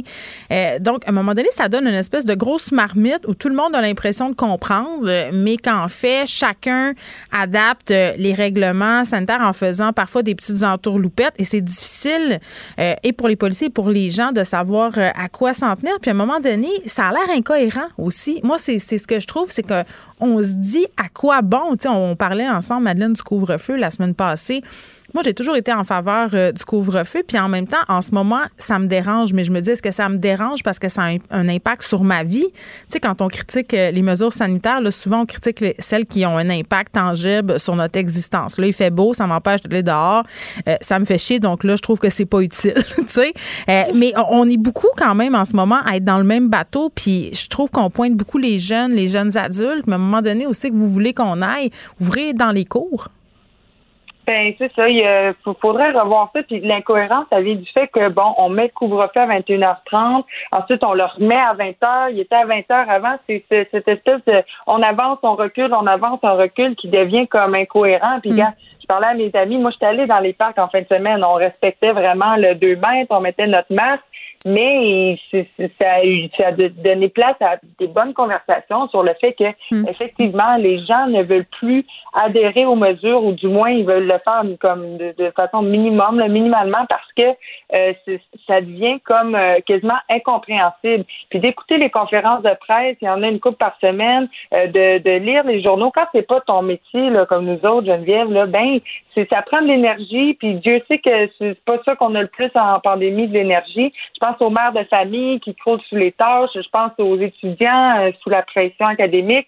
Tu sais, à donné, on n'a plus le temps de faire ça. On n'a plus l'énergie non plus de faire ça, de comprendre les mille et une règles qu'il faut suivre, puis qui changent tout le temps aussi d'une semaine à l'autre, même d'un jour à l'autre des fois. Ah, Donc, mais là, on a dit, on a dit au niveau du premier ministre qu'on assumait ce, ce mouvement de yo-yo, ce mouvement euh, de virement-là. Puis j'ai l'impression aussi que les gens suivent moins parce que plus c'est vrai, là, euh, moi je l'ai remarqué, tu sais, cet été, l'été, j'anime pas. J'étais en congé. Euh, je suivais qu'est-ce qui se passait par rapport à la COVID-19. Puis c'est-tu parce que, bon, on avait une accalmie l'été passé ou c'est parce que je suivais moins les nouvelles? J'ai remarqué que mon, niveau d'inquiétude et d'anxiété par rapport à la pandémie avait baissé. Parce que c'est sûr que quand toute la journée, tu lis qu'est-ce qui se passe euh, un peu partout. Là, en fin de semaine, c'était le festival de l'hécatombe brésilien. Euh, tu regardais qu'est-ce qui se passait au Brésil, tu regardais les chiffres sur les jeunes qui sont hospitalisés, tu regardais le tweet de Christian Dubé sur le fait que 58% des gens qui ont la COVID en ce moment au Québec ont moins de 40 ans. Puis là, tu sais, force est d'admettre qu'à un moment donné, tu dis, ben advienne que pourra, qu'est-ce que tu veux qu'on fasse? De toute façon, il n'y a pas d'issue. Les variants sont là. Là, tu brasses un peu. Tu continues à brasser dans marmite là, de la COVID. Puis là, tu lis l'autre article qui dit que finalement, contre le variant sud-africain, les vaccins seraient moins efficaces. Là, tu essaies d'avoir d'autres infos, t'en trouves pas. Fait que, à un moment donné, n'importe qui vire fou. Ben, c'est un, moyen de, préserver sa santé mentale que de pas trop lire les nouvelles. Là. Moi, c'est mes amis. En même temps, il faut se tenir informé, c'est important. Moi, ça me choque quand je vois les gens qui disent Ah, mais qu'est-ce qui se passe là déjà? Qu'est-ce qu'on peut faire? Puis pas, c'est aussi un rôle citoyen de, de, de, devoir se garder informé, mais je comprends les gens d'être à bout de ça, je le comprends vraiment. Oui, ben faut, oui, il faut se garder informé, mais il faut aussi euh, se garder euh, en santé mentale. C'est vrai. Geneviève. c'est pour les gens qui, qui, qui, quand ils ouvrent le journal, ça leur fait faire de l'anxiété, euh, qui voient comme la jeune femme, la jeune mère de 24 ans qui, qui a perdu 40 livres en fin de semaine, ben, en 10 jours parce qu'elle était atteinte de la COVID. Tu sais, de lire ces informations-là toujours, là, c'est moi-même, ça m'en fait faire d'anxiété, puis c'est mon métier. Donc, j'imagine pas les gens qui ouvrent le journal puis qui, qui que, que tout ça, ça remonte. Puis Dieu sait que, qu'en pandémie, ben l'anxiété, c'est pas ça qui manque. Je comprends. Euh, mais, mais Madeleine, je veux pas t'interrompre, mais par rapport, tu donnes l'exemple euh, de la fille de 24 ans, puis je trouve ça. Euh, je trouve ça intéressant ce que tu dis parce que là, j'ai l'impression que par rapport aux chiffres qu'on a, les jeunes qui sont plus atteints, il va falloir en voir des jeunes euh, qui ont été hypothéqués par la COVID, puis malheureusement qui en sont décédés, pour que peut-être les gens commencent à se dire, euh, ben oui, il faut les suivre les mesures, puis oui, c'est plate le couvre-feu, mais il va falloir donner une petite poule pour pouvoir s'en sortir d'ici à ce qu'on soit vacciné. Moi, j'ai hâte à mon vaccin comme jamais. Là, je suis jalouse. Je suis jalouse de ceux qui l'ont eu. oui, mon père, il l'a eu en fin de semaine. C'est vraiment contente pour lui. Mm. Puis oui, il faudrait que, ben, en tout cas, on, manque de doses, mais il faut, faut le, plus rapidement possible que tout le monde soit vacciné. Attendant, en attendant, oui, il faut respecter les règles. Mais moi, je, Geneviève, je comprends les jeunes d'être allés dans les parcs en fin de semaine. Quand on nous met des restrictions comme le couvre-feu qui revient à 20 heures depuis hier. Mais les gens voulaient en ben, profiter. C'est tout à fait humain. en profiter. Tout le monde le dit, là, que ça allait donner lieu à tout ça, une espèce de festival du on va se gâter avant que ça referme. Euh, là, un autre phénomène qui refait surface, on dit que la mode est une roue qui tourne, les casseroles aussi. On a fessé sur des casseroles lors de la grève étudiante. Moi, je me rappelle, euh, j'aimais l'exercice, je sortais avec mes enfants, puis j'étais très militante euh, carré rouge euh, dans ce temps-là. Et euh, bon, avec mes enfants, on sortait puis on prenait littéralement possession des rues, on fessait dans nos casseroles. Là, ce mouvement-là refait un comeback, un retour. Oui, ben c'est ça. il paraît que dans mon quartier, il y en a eu hier soir à 20 h. Écoute, je les ai pas entendus, moi, mais ça ne fait pas être une grosse affaire. Non, c'est ça, c'est dans Maison Maisonneuve, mais je sais qu'il y en a eu. Donc, moi, je trouve que c'est un bon moyen de revendication de faire comme comprendre qu'on n'est pas nécessairement d'accord avec le couvre-feu euh, si on l'est. Mais dans euh, une casserole, hein, fesser d'une casserole, ça, c'est pas grave, mais fesser dans des vitrines, par exemple. Ben, c'est ça. Puis avec ça, Geneviève, tu sais, les, les manifestations comme il y a eu hier, bon, vous n'êtes pas d'accord, c'est correct de ne pas être d'accord, et de là à sortir dans les rues, euh, il y avait des gens qui étaient pas masqués. de là à comme faire augmenter les cas, je suis pas sûre. En plus de, de varger dans des vitrines, puis euh, c'est comme de, de, de, nuire à des, des, pauvres commerces, à des, des, restaurateurs, des restaurants qui l'ont déjà vraiment difficile dans la ben, pandémie. C'est surtout le fait. manière de revendiquer. Non, c'est surtout le fait que pour les personnes qui sont vraiment dans le discours anti-mesures sanitaires, là, euh, je pense entre autres, euh, bon, à certains animateurs de Radio de Québec. Euh, Éric Duhem, aspirant chef du Parti conservateur du Québec, d'ailleurs, fait une sortie tantôt, M. Duhem, pour dire que c'était peut-être pas une bonne idée de péter des vitrines parce que justement, c'était les restaurateurs et les commerces qui étaient impactés par ces dites mesures qui passent sa vie à défendre, ben, c'est-à-dire qui passent sa vie à critiquer. Euh, mais c'est ça, tu sais, c'est un peu antinomique pour ces personnes-là que de faire du saccage parce que l'un des arguments qu'ils ont, c'est toujours de dire ben les mesures sanitaires sanitaire, ça met à terre notre économie. Puis là, sont en train de donner des coups de batte dedans en pétant des vitrines puis en mettant le feu partout. Ouais, moi, j'étais bien déçue de, voir ça hier. Là, c'est juste de de constater qu'il y avait une grosse manif dans le vieux-port de Montréal. Il y a eu des, euh, des feux dans des poubelles, il y a eu des feux d'artifice. C'est quand même euh, aller loin. Là, non, il y a des gens qui ont eu peur, puis ça, c'est inacceptable. Puis, tu sais, moi, je reviens tout le temps, puis je sais que c'est plat, euh, c'est plate, là, mais les effets du couvre-feu, tu sais c'est quand même assez complexe là, parce que là où on l'a essayé, ça fonctionne. Dans les pays où il y a eu un couvre-feu, là, on a vu une baisse des cas, mais scientifiquement, il n'y a rien qui est prouvé. Non, puis ici, on ne le sait pas encore. Là. On n'a pas vraiment encore les chiffres qui peuvent nous, nous démontrer si c'est vraiment efficace ici au Québec. Là. Euh, ça fait quand même euh, plusieurs mois qu'on a euh, les, le couvre-feu. Bon, à voir, mais on sait qu'il y a beaucoup, beaucoup d'éclosions dans les écoles, dans les milieux de travail. Puis c'est là que de là que l'incohérence un peu ressort, je trouve, euh, dans le fait que euh, on, on connaît pas vraiment l'impact du couvre-feu ici au Québec. Mm. Puis on, on, on, est vraiment restreint là d'être chez nous à 20 heures quand il fait beau, quand le soleil. Oui, mais M. Legault il nous dit que ça marche. Il nous dit que ça marche, puis il nous dit qu'il assume sa décision de faire ça, que c'est une décision qu'il prend, euh, que pour lui il y a une corrélation directe entre l'école, les rassemblements dans les maisons et le couvre-feu.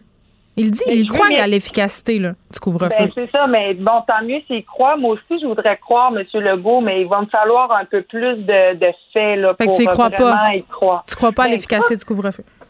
Ben, c'est pas que j'y crois pas, Geneviève. Tu sais, je, je veux dire, je m'y plie. Euh, je comprends bon que qu'il faut laisser la chance au coureur, comme on hmm. dit. Il faut laisser la chance au couvre-feu de faire ses preuves.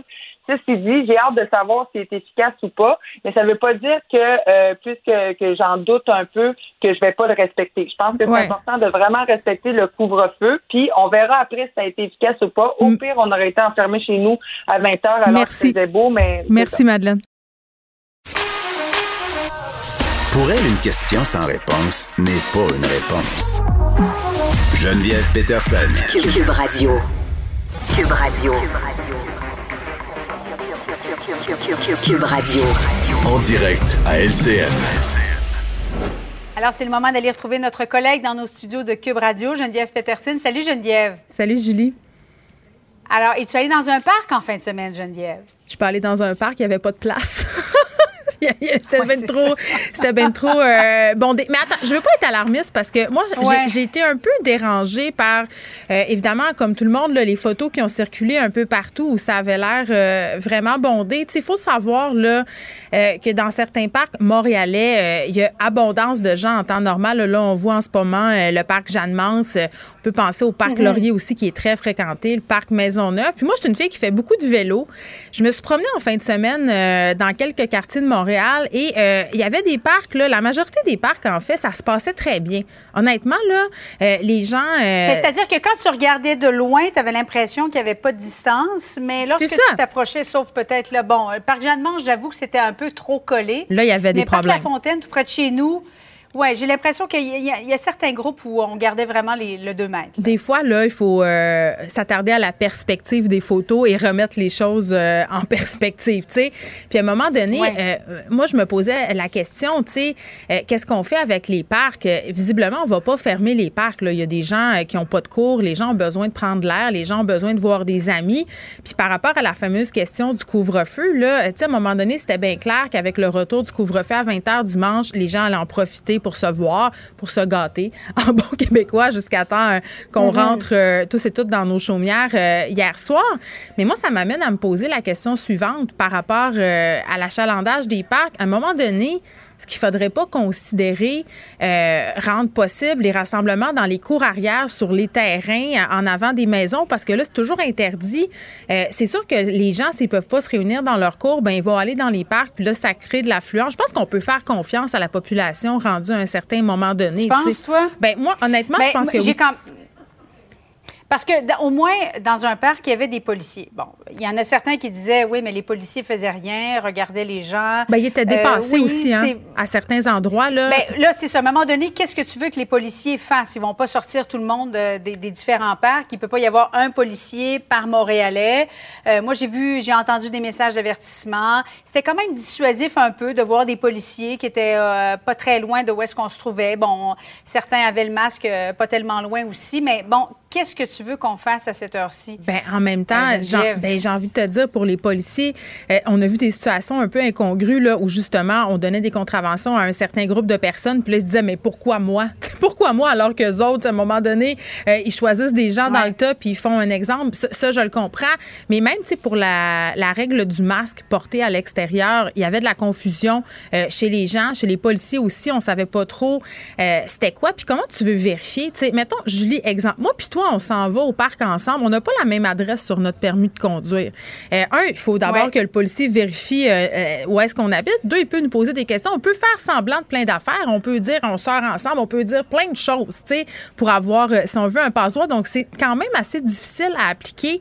Puis, je me demande aussi, puis vraiment la question que je me pose, c'est à quoi ça sert en ce moment de cibler les gens dans les parcs, de cibler euh, les jeunes adultes, les jeunes, alors qu'on sait que le problème, c'est majoritairement les rassemblements dans les maisons? Tu sais, fait que je trouve en ce moment, on est en train de, de, de mettre l'emphase sur une chose qui est un pas si problématique oui, que sauf qu'avec le variant, le variant ah est tellement rendu contagieux que même à l'extérieur, si tu n'es pas capable de garder une distance de deux mètres, euh, tu risques de contracter le, virus en, placotant avec quelqu'un euh, plusieurs minutes. Ben, c'est-tu quoi? Mais en même temps, oui. Ben j'ai envie de te dire que sur les grandes artères à Montréal, là, sortons-nous des parcs là, euh, là où tu vas de ton plein gré là, pour euh, te réunir entre amis, tu assumes ton risque personnel, tu dis il va y avoir des gens sur certaines grandes artères, c'est impossible de se distancier, tu es à une lumière, il y a 50 personnes. Euh, moi, j'en vois pas beaucoup des gens masqués sur la rue, c'est peut-être là-dessus qu'il faudrait tendre à un moment donné pour éviter justement la propagation des variants, puis les écoles aussi qui envoient les enfants jouer au parc. tu sais l'année passée là, on on avait fermé les modules de jeu. Là, c'est ouvert. Les enfants se mélangent. on tient en début de classe, mais là, en ce moment, c'est pas tellement maintenu à ce niveau-là. Donc, il y a toutes sortes d'incongruités euh, comme ça, des incohérences. Puis moi, je pense vraiment, puis c'est très personnel comme idée, mais je pense vraiment, puis c'est quand même un, truc qui est partagé par plusieurs, qu'on devrait rouvrir la possibilité de se réunir dans les cours arrière. Pour vrai, à un moment donné, ils n'auront pas le choix parce qu'il va y avoir de la dissidence. Toi, tu as l'impression que ce serait... Bien, ça serait une, façon. Moi, je pensais au docteur Marquis, là, puis au personnel de la santé qui sortait de l'hôpital en fin de semaine, puis ah qui voyait tous les gens se réunir dans des parcs. Je veux dire, c'est ben, complètement décourageant. Ben c'est insultant aussi pour eux. Là. Et juste le fait de dire, moi, je veux pas contracter la COVID. Tu as vu cette jeune mère de famille, 24 ans, là, trois enfants, elle est gavée. Un jeune homme de 22 ans qui en est décédé. Euh, l'homme de Québec, 40 ans, qui était, semble-t-il, en forme, qui est décédé. Moi, juste ça, j'ai l'impression que ce serait, normalement, ça devrait être dissuasif, là, ben, pour que les gens portent un masque, y compris à l'extérieur. Malheureusement, on nous a beaucoup vendu la pandémie comme étant une maladie de vieux. Tu sais, euh, là, oui, puis là, on nous montre des statistiques. On dit, tu sais, Christian Dubé a fait un tweet pour dire que 58% des cas en ce moment, c'était des gens âgés euh, de 40 ans et moins. Mais c'est plate à dire, mais il faudra les voir, ces gens-là. Il faudra les voir, les effets de la COVID, pour que ça devienne euh, quelque chose qui n'est pas abstrait. Puis moi, j'ai eu peur la semaine passée, là, quand j'étais en isolement, quand j'ai eu peur qu'un enfant dans la famille l'ait attrapé. J'ai eu sérieusement peur. À un moment donné, ça va prendre ça aussi pour que les gens réalisent que c'est vrai. puis on peut pas empêcher non plus le monde de vouloir socialiser à la question de la santé mentale. Donc, j'ai l'impression, on commande ça chaque jour, mais il n'y a pas vraiment de solution. Euh, il faut que les gens prennent, euh, entre guillemets, les choses en main. Il faut que les gens soient proactifs là-dedans aussi. on a une responsabilité citoyenne. C'est pas juste les décisions du gouvernement. À un moment donné, c'est nos décisions à nous qui ont des impacts sur euh, la propagation de ces variants-là. Merci beaucoup, Geneviève. Bon après-midi à toi. Merci. Radio. Geneviève Peterson. Une animatrice pas comme les autres. Cube Radio. Est-ce que le mot phare de 2021, ça va être yo-yo? On verra euh, comment le yo-yo sanitaire et l'incompréhension des mesures pourraient affecter l'adhésion des Québécois? Je pense que c'est déjà bien commencé euh, quant à l'adhésion à ces mesures. On est avec le docteur Geneviève Beaulieu-Pelletier, qui est psy, euh, professeur associé à l'UCAM. Docteur Beaulieu-Pelletier, bonjour. Bonjour.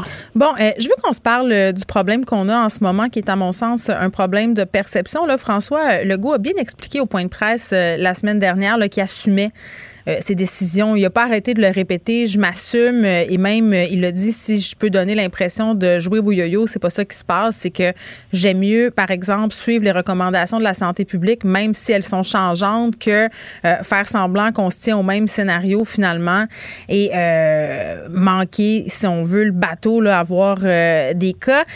Qu'est-ce qu'on fait quand les gens ont l'impression que les mesures sont improvisées et que ça a un impact sur la confiance des gens envers ces mesures-là? Mais à la base, c'est sûr que avant même de devoir changer d'idée, on essaie autant que possible de tenir une cohérence. Donc, plus c'est cohérent, plus humainement parlant, ça va faire du sens pour nous et on va être beaucoup plus en mesure de suivre les recommandations. Hein. Ça, fait sens, donc je vais dans une même direction. Quand il y a des volte-face, c'est sûr qu'il va en avoir. On a beau faire du mieux qu'on peut. Oui, il va en avoir des, effets yo-yo comme cela. Mais c'est sûr que quand ça arrive, on doit absolument clarifier, expliquer, mhm. donner vraiment les informations pour que euh, on soit plus en mesure de comprendre ce qui se passe. Parce que oui, quand on sent qu'il y a un effet yo-yo ou de l'improvisation, c'est très insécurisant. On a besoin justement de sentir que le gouvernement est en mesure de contrôler. Non, mais ils euh, peuvent pas. Ils n'arrêtent pas de nous l'expliquer. Ils disent. Ils peuvent pas euh, faire semblant que c'est une ligne droite. Là, ils prennent les, les décisions avec l'information qu'ils ont au moment où ils prennent ces décisions-là. Puis cette information-là, elle est sans cesse changeante. Euh, tu sais, ça, je pense qu'on pourra pas s'en sortir. Du moins, par exemple, Madame Beaulieu-Pelletier, il y a plusieurs experts qui disent que si on avait des explications, comme vous le disiez, là, claires sur pourquoi on prend ces décisions-là ou encore des objectifs, des cibles, ça aiderait. Mais tout à fait. Puis, vous savez, la tâche du gouvernement, est immense, d'aller dans cet équilibre, hein, de jongler avec justement les besoins psychologiques. On entend beaucoup parler de la santé mentale dans les derniers mois, euh, de regarder justement les, les, les, mesures qui sont importantes à mettre en place au niveau physique. Ouais.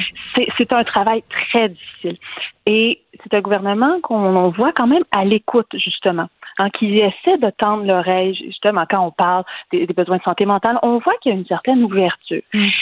Mais quand on arrive justement avec des assouplissements, euh, on, assiste malheureusement à j'entends qu'il y a une détresse, j'essaie d'ouvrir un peu, d'assouplir un peu, euh, en, pensant que ça va aider. Mais, mais oui, ça aide ponctuellement, mais, mais vous savez, c'est pire si j'ouvre pendant un petit peu. Mm. Euh, et en, ayant l'espoir que peut-être ça va durer plus longtemps, c'est beaucoup plus difficile à gérer que si on dit d'emblée, euh, ben écoutez, pendant un mois encore là, euh, ou pendant tant de temps, ça c'est notre objectif. Oui, ça se peut qu'il soit difficile à, établir. Oui, ça se peut qu'en cours de route, ça change. Mais l'être humain, quand on est capable de prévoir, de planifier, c'est beaucoup plus facile de, de, recevoir l'idée de dire bon pendant un mois là je vais faire du télétravail mm. versus là je vais pouvoir y retourner. Et une semaine après je, je retourne en arrière. Mm. psychologiquement parlant là c'est un, aller-retour difficile. Je comprends. Euh, docteur Beaulieu Petit je veux qu'on se parle de notre tendance à pointer du doigt à chercher des coupables. Puis c'est humain là. Moi la première je le fais euh, puis c'est normal. Euh, mais cette idée en ce moment de parler beaucoup des parcs de dire que le problème ce sont les jeunes dans les parcs que ce sont les jeunes adultes qui font fi des mesures sanitaires. Je veux dire, au-delà de la question épidémiologique, est-ce que pointer du doigt un groupe en particulier, ça peut réellement convaincre les membres de ce groupe-là, dans ce cas-ci les jeunes, les jeunes adultes, d'adhérer aux mesures? Mais je dirais que ça va vraiment dépendre comment c'est fait. Quand on se pointe du doigt, qu'on se critique, qu'on se méprise, hmm. le message est absolument pas entendu. Donc c'est vraiment le problème en ce moment parce que oui, euh, on pointe du doigt des coupables, mais ça change de semaine en semaine ou de mois en mois. Mm. C'est juste le groupe qui change finalement. Et c'est une façon de, de, faire passer notre frustration et c'est une façon de tenter. Et on est dans une situation de grande impuissance. Oui, mais aussi, mais pardonnez-moi, je ne veux pas vous interrompre, mais c'est aussi cette idée de, de tu sais, quand on cherche toujours un coupable, ce qui est en tout ça, c'est de se dire, ben le coupable, c'est pas moi. Oh, tout à fait. Ça, ça déresponsabilise. Et si j'identifie un coupable, ah, je suis peut-être un peu plus capable de contrôler ce qui se passe. Peut-être pas, peut-être pas euh, moi comme individu, mais mm. collectivement. Si on sait que c'est ce groupe-là, on contrôle mieux, donc ça peut apaiser et ça fait passer une certaine frustration, ça c'est certain. Mais c'est ça, c'est que ça va changer d'un moment à l'autre. Euh, et est-ce que réellement on va atteindre notre objectif qui est de faire changer ce groupe-là, non pas si c'est fait en, étant dans, dans, dans les accusations. Au contraire, on est dans un dialogue de sourds et plus on, pointe du doigt, ben moi, on est en train de comprendre la réalité de l'autre. Tu sais, par exemple, dans les parcs, bon, ben, il faut comprendre ce qu'il y a. Qu'est-ce que, qu'est-ce que vivent ces gens-là qui se rassemblent, par exemple, dans les parcs? Euh, ou quand on pointe, euh, par exemple, les voyageurs. Chaque groupe a un vécu derrière. Alors, si je fais juste pointer du doigt sans comprendre, ben, il n'y a, absolument aucun ben, C'est pas constructif, puis l'autre se braque, puis il n'y a pas de dialogue ah possible. C'est sûr que moi, si tu me dis, ben Geneviève, euh, t'es bien poche d'aller là, puis c'est à cause de toi la pandémie, puis tu devrais être placé au banc des accusés, puis qu'on te conduise au port de la ville, ben ça me tente pas bien d'écouter. La seule affaire que ça me tente de faire, c'est de me réunir clandestinement dans mon sous-sol. Tout à fait, tout à fait. Et finalement, on fait juste alimenter la pandémie de cette façon-là. Ben, qu'est-ce qu'on devrait faire alors en terminant? Ben, je pense que ce qui doit vraiment nous guider en ce moment, c'est justement de pouvoir être à l'écoute l'un de l'autre, d'avoir des places pour s'exprimer. Les manifestations qu'on voit, euh, par exemple celle qu'il y a eu là en fin de semaine, c'est une façon de s'exprimer et c'est important. Le but c'est pas d'empêcher ça, c'est de pouvoir avoir des espaces pour le dire. après, il y, a, évidemment des dérapages ça, c'est, euh, je dirais, un autre aspect où il y a des frustrations très intenses, mais, mais de garder ce droit-là, de s'exprimer, de tendre l'oreille, que le gouvernement puisse vraiment entendre, proposer des solutions alternatives. Donc, par exemple, euh, si, on parle d'un couvre-feu, OK, s'il y a le couvre-feu, qu'est-ce qu'on permet d'autre ou, ou est-ce qu'on peut pas euh, soutenir certaines initiatives, par exemple, un peu plus, par exemple, certaines activités sociales avant le couvre-feu, d'aller comprendre ce que les gens vivent et donc proposer des alternatives. Donc, c'est pas de dire changer, enlever le couvre-feu ou quoi. Non, c'est juste de dire, OK, on comprend qu'il y a des mesures qui doivent être mises, euh, mais, comment est-ce qu'on peut continuer à vivre malgré ah, C'est comme la stratégie, c'est la stratégie de la diversion. Je l'utilise avec mes enfants, ça fonctionne très bien. Docteur Beaulieu-Pelletier, merci, psychologue et professeur associé à l'UQAM, qui nous promettent des suçons, des nananes, qui nous disent on va ouvrir la roue latex si vous êtes gentil. Ça va marcher. Le, commentaire de Danny Saint-Pierre, un chef pas comme les autres. On est déjà crampé. la roulatec. J'aimerais t'avancer à la roulatec. Ah oh oui, moi aussi. La quatre roues puis tout, là. Tu sais que pendant la pandémie, on fait des choses bizarres. Ah oui? Oui, il y a des modes. Euh, bon, les gens ont jardiné, on a fait des tomates, on a fait du pain, mais tu sais qu'il y a un engouement monstre pour les rollerblades depuis euh, l'année passée. Ah, j'ai vu ça. C'est comme revenu au goût du jour. Est-ce que ça a rapport peut-être avec le fait que c'est la mode des années 90? Mais ça me permet euh, de déambuler, Dani, de façon euh, vraiment pas sûre de moi parce que quand tu me vois en rollerblade, tu comprends qu'il faut que tu tasses. C'est un danger public. Mais mhm. je vois les gens. Euh, sais, bon, s'agglutiner dans les parcs, euh, sur le bord des trottoirs, un peu partout. Puis souvent, je suis assez consternée là, de voir que on fait comme s'il n'y avait pas de pandémie. On est complètement dans le déni. Puis ça, j'en parle souvent, mais j'oublie de parler de toutes les fois où je me promène dans la ville et où les gens, dans le fond, suivent les consignes. Oui. J'étais un peu. C'est parce que là, là, je, je, parlais euh, avec la psy, là, t'as entendu un peu, là, de toujours se taper sa tête puis de toujours pointer du doigt euh, un groupe d'âge en particulier. Puis à un moment donné, là, euh, c'était la faute des boomers. Là, ils suivaient pas les règles, ils se voyaient les gens des régions. Là, puis après ça, c'est devenu les mm-hmm. jeunes. Là, c'est les parcs. on cherche toujours un, un bouc émissaire. Puis l'objectif de tout ça, c'est de se dire en fait que c'est pas de ta faute, c'est pas de ma faute. T'sais, nous autres, on on ne fait pas partie de ce groupe-là. Fait que oui, c'est, pousser ailleurs. Ben, ben, là. Puis après ça, quand c'est nous, on se l'avoue pas vraiment. Mais non, on, est, on fait des exceptions, euh, des accommodements raisonnables tout à fait sensés. Nous, ça parce que nous sommes des personnes sensées. Tout à fait. Hein, on, a, on a les raisons. Et moi, j'ai une petite théorie sur les rollerblades. Vas-y donc. Euh, il n'y a plus de vélo, il n'y a plus grand-chose. Probablement que les gens vident leur fond de sous-sol puis retrouvent les rollerblades. Ah, moi, j'en ai acheté des neufs. Ah, ah. ben toi, on sait bien. non, mais c'est parce qu'à euh, un moment donné, dans les années 90, ma mère m'avait acheté une paire de rollerblades. J'en ai fait deux fois. Je me suis bêchée, je me suis viandée, je me suis luttée. Viandée euh, puis lutter, ça, c'est de voir de la chair évidente. J'ai fait le tour euh, des régionalismes que je connaissais. Hmm puis qui sont des synonymes du verbe tomber très fort. Euh, mais c'est ça, tu sais, mm-hmm. j'avais jamais plus voulu en faire. Je voulais plus rien, je voulais rien savoir. J'étais pas très persévérante dans les sports. Est-ce que tu avais la genouillère, la coudière, le petit casque, comme on met à tous nos enfants maintenant quand ils embarquent sur une trottinette à mère, quatre roues? ma mère avait acheté euh, du gros foam bleu puis elle m'avait enroulé dans le cellophane. Je m'en allais ah comme un robot. Moi, j'avais un costume en toile solaire. Mais c'est ça. C'était comme du bubble tape humain. En ce moment, euh, je dois t'avouer que j'ai acheté les, les genoux, les coudes, puis le truc de main. Puis je mets le truc de main parce que ça me tente pas de me casser deux poignets. Je me dis que ça me dérange pas. J'assume mon petit côté boomer. Ouais, puis la, la peau de main, là, l'intérieur de peau de main, tout, peau de main. tout là. Non, c'est pas le fun. Ah, ça doit être vraiment déplaisant. Mais je l'assume, mon côté boomer, le dimanche matin, j'étais à 9 h au Canadian Tire pour acheter une machine à pression. Comme un, un gun à pression pour nettoyer, admettons, euh, tes, tes plates-bandes avec euh, un jet d'eau bien fort. J'étais avec mon chum, on, on magasinait ça, les machines à pression. C'était le plus beau jour de notre vie. Puis là, il y a des accessoires. Puis on se dit, on va acheter le kit pour aussi laver les fenêtres. Là, tu Ah ouais? on est en détresse. Tu comprends? Mais fais Hey, attention, les aide-moi. fenêtres, hein, parce que tu pourrais décoller tout le mastic qu'il y a autour. Ah, mais c'est lui qui va le faire, comme ça, je vais pouvoir le blâmer. Fait que tu pourrais le regarder en train de faire ça, vivre un moment satisfaisant. Ouais. T'écoutes-tu des vidéos satisfaisantes des fois, comme mettons un- euh, des, euh, des dominos qui tombent tout en même temps, ou tu sais, euh, des coupes de légumes où tout tombe d'un trait. Là? Moi, je me perds dans ça des fois. Moi, ce que j'aime, c'est les vidéos de trucs sablonneux qu'on coupe Oui. avec un couteau. Puis là, Oui. c'est difficile à la radio de rendre cette image-là complètement satisfaisante. Mais c'est comme. Je sais pas, c'est comme si tu croques dans une feuille de J-Proc, mais que c'est le fun. Puis je Oui. sais que c'est un peu paradoxal de dire ça parce que l'idée même de croquer dans une feuille de J-Proc, pas. Non. Mais, mais oui, je comprends. euh, c'est des vidéos euh, de méditation corporative. J'appellerais ça Tu Facebook. regardes, tu regardes ça, là, puis tu te perds un moment, puis tu oublies ton quotidien. Bon, ben j'essaie de l'oublier. Ben oui, puis euh, bon, j'essaie de l'oublier mon quotidien en faisant euh, plein d'affaires, euh, pas en allant dans les parcs parce qu'en fin de semaine, euh, apparemment c'était bondé. J'ai le privilège de posséder une cour arrière, ce qui est pas le privilège de tous. Moi, j'y suis. Non, mais pour vrai, puis là, je veux évidemment qu'on se parle de, de ce qui s'est passé hier. tu sais, dans le Vieux-Montréal, là, les manifestations, puis la casse qui a eu lieu. Pardon, je checkais ça aller sur les médias sociaux, puis j'a- j'avais plusieurs sentiments mélangés. Le premier, c'était c'était bien normal qu'on en arrive là. C'est comme si c'était quelque chose de prévisible, parce qu'on sent la grogne monter depuis plusieurs, euh, plusieurs semaines. Oui. Deux, je me disais, ça a-tu du bon sens? Pauvres commerçants, c'est les Mhm. premières victimes, puis là, c'est c'est leur vitrine qu'on pète à coups de batte de baseball.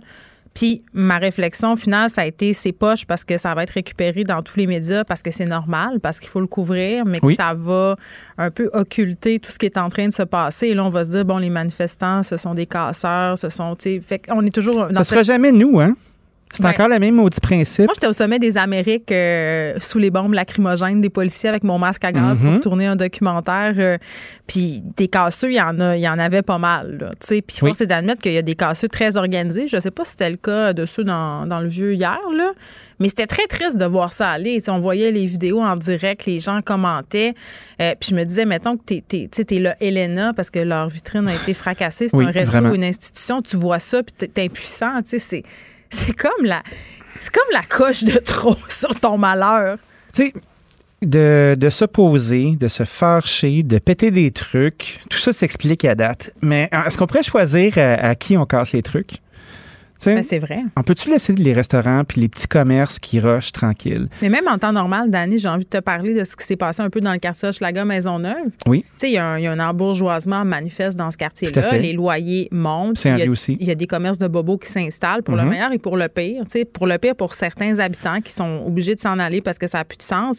Euh, D'aller péter les vitres de ces commerces-là, c'est complètement antiproductif. Là. Euh, ce sont souvent des gens qui habitent le quartier, qui ont décidé Ben d'avoir oui. un commerce-là, puis ça coûte. Sais, concrètement, là, faire briser ces fenêtres, là, c'est des coûts absolument astronomiques. Là. Ben, c'est énorme. C'est le choc que tu as de recevoir l'appel où ta, ta façade est défoncée, puis ton, ta, ta deuxième maison, ton commerce, est à cœur ouvert.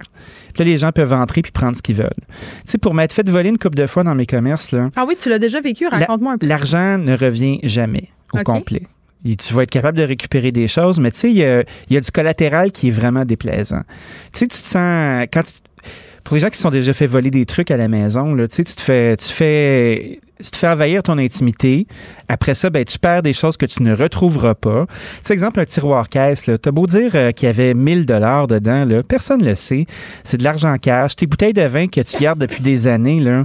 Mais ils sont pas remplaçables. c'est- Ils sont pas, sont pas capables d'être remplacés. Le temps que tu perds, l'énergie que tu as pu, puis que tu dois remettre à OK, là, on va trouver quelqu'un pour réparer la fenêtre. OK, on va mettre du plywood dedans en attendant.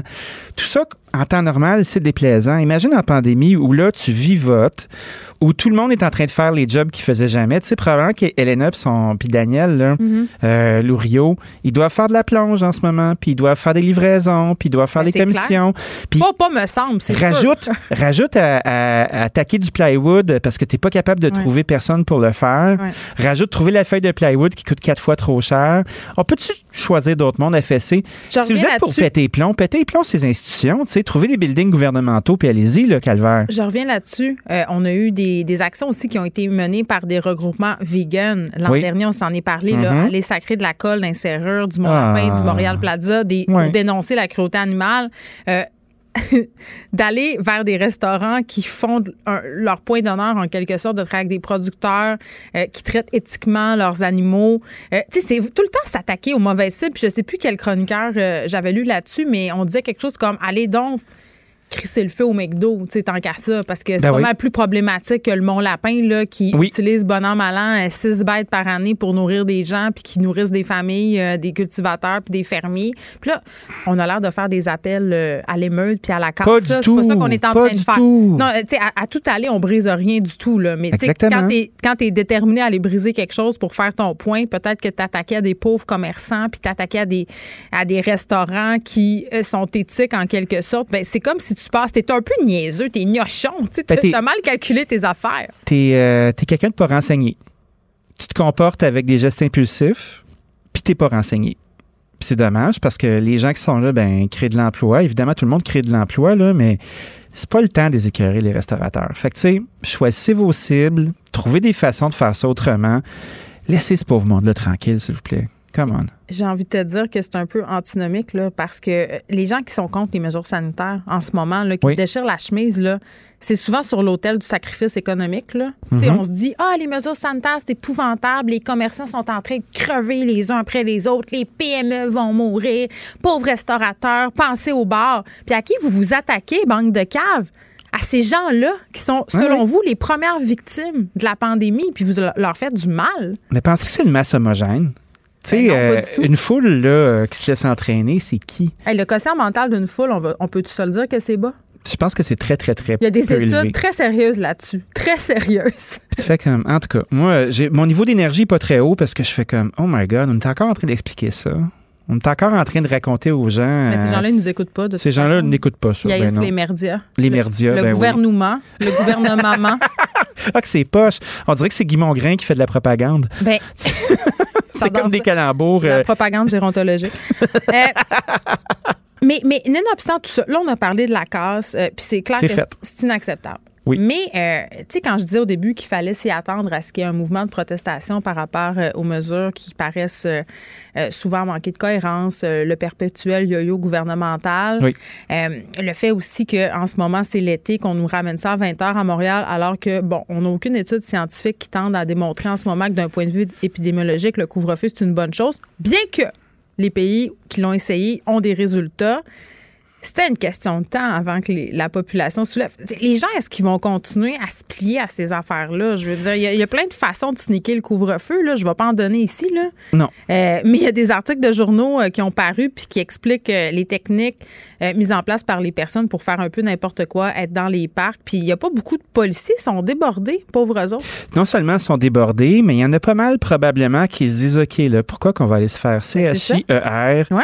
aller se pogner contre une foule dans un parc?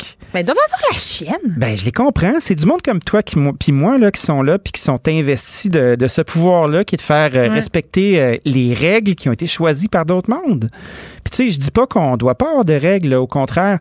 Mais tu sais, quand je vois les parcs qui sont bondés, quand je vois les, les gens qui se relâchent, on voit clairement qu'il y a un manque d'espace. On voit clairement que Donc, les gens envie de... ramenez-nous dans les cours puis di- dites, Ben dites, oui. donnez-nous des règles claires. Vous avez le droit d'être quatre Oui. dans une cour. Rentrez pas si possible dans la maison pour aller aux toilettes. si Tout vous avez à le faire d'urgence, mettez-vous un masque, lavez-vous les mains puis désinfectez, comme c'était le cas l'année passée. Ben oui. Mais on n'avait pas de variant l'année passée. Mais là, OK, on n'avait pas de variante, mais là, les gens se voient quand même. Tu sais, c'est l'argument que Arruda nous servait. Que les gens je... n'écoutent plus. Non, mais je lui resserre La peur aujourd'hui. est plus là. Non, mais je lui resserre aujourd'hui cet argument-là au docteur Arruda qui nous a servi à. Là. Oui. On le sait que les gens le font, donc on n'a pas le choix. Mais là, vous le savez que les gens le font, là, vous Mhm. le savez que les gens vont d'un parc, vous le savez que les gens ont besoin de se voir.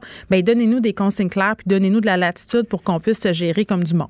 Moi, je crois beaucoup au retour de la terrasse, au fait de changer le mal de place. Oui. Changer le mal de place, Christy. On a un enjeu d'espace avec des gens qui veulent se divertir en groupe mais distancés. Fait que t'es bien mieux d'être dans un endroit qui est structuré, avec du plexiglas, avec euh, des courants d'air frais, avec euh, un lieu où il y a un début puis il y a une fin, au moins d'assouvir ce besoin-là. Ben, c'est ça, c'est que oh, laissez pas ça être le free for all comme ça en ce moment. Donnez-nous des règles claires. C'est comme, euh, oh non, je te vois pas, je te vois pas, je te vois pas, mais oh, je, je m'imagine que, mais je te vois pas. Ben là, Christy, ils sont en train de le faire. Ben, c'est ça. Slacker. Infantiliser la population, faire des menaces. Papa Legault, Gabriel Nadeau-Dubois fait une bonne sortie là-dessus. Là. Ah Papa oui? Legault n'a pas toujours raison. c'est ça. Tout un feu follet. Merci, Dani. Merci. Pour une écoute en tout temps, ce commentaire de Danny Saint-Pierre est maintenant disponible dans la section balado de l'application et du site cube.radio, tout comme sa série balado L'Addition, un magazine sur la consommation et l'entrepreneuriat. Cube Radio. Vous écoutez Geneviève Peterson. Cube Radio. Lundi, on est avec Jean-Louis Fortin, qui est directeur de notre bureau d'enquête. Jean-Louis, salut. Geneviève. Écoute, un projet euh, de casino sur euh, à Kanisatake inquiète les autorités. Euh, inquiète plus qu'un peu. C'est un, euphémisme de le dire. Il faut bien comprendre que c'est pas un projet de l'Auto-Québec. Hein. C'est tout le contraire même. Un projet, on pourrait même dire que c'est un projet du crime organisé. C'est-à-dire que ce que notre bureau d'enquête euh, a découvert euh, au cours des dernières semaines, Ouais. c'est que certains des membres les plus influents de la mafia montréalaise et des Hells Angels se sont comme mis ensemble, là, ils se sont mis d'accord, Ils s'entendent bien d'ailleurs, ces groupes de, de criminels-là, pour euh, bâtir une maison de jeu. Ça sera probablement pas aussi somptueux que le casino de Montréal, mais, mais quand même, se bâtir un, un- un endroit avec des, des tables de jeu, puis des machines à sous sur le territoire de, de, de euh, sur les terrains de celle qu'on surnomme euh, la reine de Kanesatake, Sharon Simon, qui est une, une trafiquante euh, d'armes et de, de- surtout de stupéfiants notoires euh, sur, le, sur la réserve. Euh, et donc, on, on se retrouve avec des, des, des membres du crime organisé, qui, dont la plupart ont déjà été condamnés à des peines de prison dans le passé, Hmm. qui ont un projet de casino. Puis la semaine passée, là, pas plus tard que jeudi, euh, ça commençait à s'activer sur le terrain. Il y avait des pelles mécaniques là, qui, commençaient à, à- à- à creuser. Alors, Attends, mais je m'excuse, Jean-Louis, ça prend des permis quand même pour aller de l'avant avec ces projets-là? Qui les octroie, ces permis-là? On se rend pas compte qu'il y a plusieurs liens problématiques parce que là, tu me parles euh, de cette femme-là, là, euh, Sharon Simon, mais elle est liée quand même à d'éminents personnages du crime organisé, là. C'est sûr que ça prend des permis. Si tu as un bar puis tu vas faire rentrer une seule machine à sous là-dedans, ça va Ouais. te prendre euh, toute une vérification d'antécédents de l'Auto-Québec. Mm. De, de- bon, alors, on comprend que c'est un projet qui se fait en marge de la juridiction de l'Auto-Québec. Parce que c'est sur la réserve. Oui, exactement ça. Euh, quand euh, euh, mes, mes collègues m'ont parlé de cette histoire-là, au début, je me suis dit, ben, pourquoi les, les Hells et la mafia ont-ils besoin du- d'un d'un endroit comme ça? Puis, évidemment, ce que les policiers soupçonnent, c'est que ça, ça les aide à blanchir leur argent. Parce que, tu sais, euh, dans le crime organisé, tu beau vendre euh, de- de- de- des millions et des millions de dollars en drogue par Ouais. mois si tu pas une façon de réinjecter euh, cet argent-là dans, dans l'économie légale, entre guillemets, mais tu pourras jamais l'utiliser. Donc, donc, les casinos, ça c'est connu partout à travers le monde, mais au Canada, il y a eu une commission d'enquête récemment en Colombie-Britannique où on disait exactement ça. Le crime organisé au Canada se sert des casinos pour blanchir l'argent. Et d'ailleurs, l'automne passé, hein, notre bureau d'enquête avait démontré que le casino de Montréal était infiltré par des gens du crime organisé. Certains des plus gros joueurs du casino, dont Stefano euh, Solicito, là, euh, qui est un, des dirigeants de la mafia actuelle, qui lui a joué euh, 2 millions de dollars et demi euh, au casino euh, il, y a quelques, il y a quelques années, dans une période de quelques mois. Donc, non seulement ils se servent du casino de Montréal, mais aussi, semble-t-il, bientôt, ils vont avoir leur propre maison de jeu qu'ils vont contrôler là, de façon beaucoup plus euh, serrée. Puis Stefano euh, Solicito, il est impliqué dans ce projet de construction euh, de casino illicite, entre guillemets? Euh, ben, il est impliqué, tout comme euh, Martin Robert, donc Stefano Savisto côté mafia. Leonardo Rizzuto également serait derrière, héritier de la famille Rizzuto, bien sûr, euh, la famille mafieuse derrière le projet. Puis des Hells Angels notoires. Martin Robert, qui est ni plus ni moins que le, probablement le Hells le plus influent au Québec, qui est derrière ce projet-là. Stéphane Plouffe aussi, qui est, qui est un Hells Angels important. Donc, tout ce beau monde-là semble bien s'entendre, bien collaborer. Mm. Euh, comme, comme ils le font d'ailleurs pour les territoires, euh, les territoires de drogue sur l'île de Montréal, là, euh, dans, dans, dans ce projet-là. C'est pas la première fois que le crime organisé est relié à des, à des projets de, où, où, tu sais, tu- on soupçonne qu'ils contrôlent un casino. Euh, en République dominicaine, à, Saint-Domingue, la capitale, il y avait, euh, il y a quelques années, selon des documents d'enquête policière, un casino qui était contrôlé un peu de façon indirecte par la mafia euh, montréalaise. Là. On avait trouvé des, transferts d'argent avec un intermédiaire. Ça partait de Montréal, puis ça, allait donc en République dominicaine. Mais le, casino, donc, n'existe plus, a fermé là-bas, euh, semble-t-il. Donc, voilà, ça va être à, à- à surveiller parce que le maire d'Oka, hein, Pascal Kévillon, juste à côté de Canessa, de Canessa- il veut rien il savoir. inquiet. Il veut rien savoir de ce projet-là. Il dit qu'il y a déjà de la misère à faire euh, régner la sécurité. Euh, il a accordé une entrevue à ma collègue euh, Sophie Durocher. On peut la lire, euh, pas la lire, pardon, l'écouter sur sur le site de Cube et aussi dans l'article qui parle de cette affaire-là du casino à Canis attaqué. Parce que lui, pour lui, c'est c'est plus de problèmes là, que les- si ce, ce casino-là voit le jour s'installe. Oui, puis il semble que le- le- la criminalité aurait déjà augmenté là, euh, dans les derniers mois. Puis le maire, lui, ce qu'il demande, Mm. c'est n'est plus ni moins qu'une escouade de type SWAT. là. Donc, tu sais, des, des policiers qui sont Tabarouette. lourdement armés pour s'attaquer à, des, à ces, à ces problématiques-là. Euh, moi, j'ai bien hâte de voir ce que le grand chef de Canet Attaqué, Serge Simon, euh, va penser d'un projet comme ça. Je peux facilement. C'est sûr que c'est c'est probablement très délicat pour lui parce que, bon, c'est sur les terrains de Sharon Simon. Est-ce qu'il peut euh, s'opposer à ce projet-là? Euh, en même temps, bon, il ne veut pas trop créer de discorde sur son territoire. Ça risque d'être assez délicat comme question pour les, dirigeants de la réserve. Hmm. Euh, tu voulais nous parler de l'armée canadienne qui se fait de plus en plus présente à l'étranger, même plus présente qu'au Canada. On s'est posé la question il y a quelques semaines, c'était ma chronique de samedi d'ailleurs, puis mon collègue Gilles Richet a fait un super dossier dans le Journal de Montréal, le Journal de Québec, là, pour répondre à la question suivante, que fait notre armée? Hein, parce que il y a un an, euh, quand les, les- malheureusement les aînés mouraient par dizaines et par centaines, c'est pas drôle hein, dans les on s'en rappelle, là, euh, on, on avait demandé l'armée en renfort, puis tu sais, Justin Trudeau disait Ah, on va y aller, là, mais il faisait un peu la leçon. L'armée, ça sert pas à, à, à- à aller soigner les personnes âgées. Ben, ça aide les crises humanitaires. Excuse-moi, là, ça avait été critiqué, cette sortie-là. là. L'armée est quand même là pour euh, être présente quand il y a une crise humanitaire et on en vivait une dans nos CHSLD. C'est ça.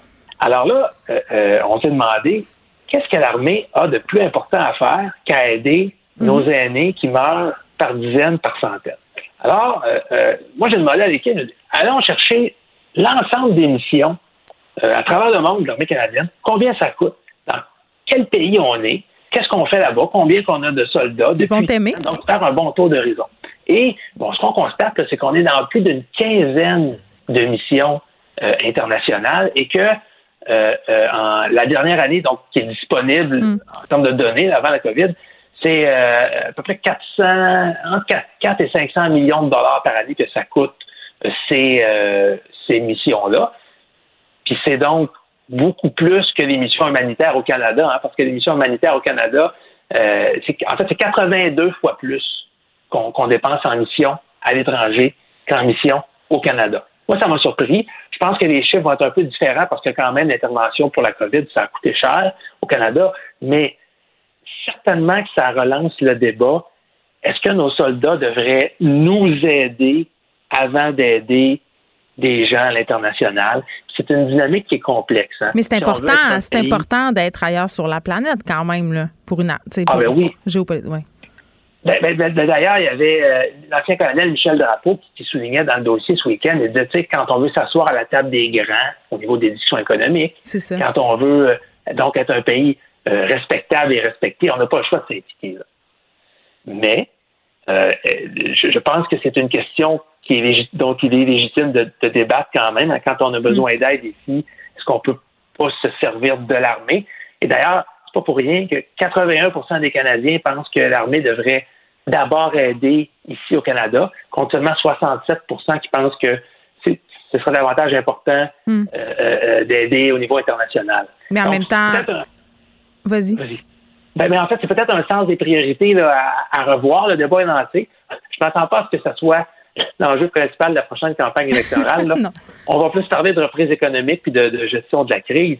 Mais l'armée, c'est un des postes budgétaires les plus importants au Canada. Puis malheureusement, des fois, je trouve qu'on n'en parle pas assez. Bon, ils ont quand même été présents euh, quand même euh, dans les CHSLD. Ils ont été présents aussi. Puis si on l'oublie, Jean-Louis, il y a eu des inondations en 2019, ont été euh, très présents là aussi. Mais c'est vrai quand on regarde ça, ça peut être un peu décourageant de voir que l'armée canadienne est davantage présente à l'étranger.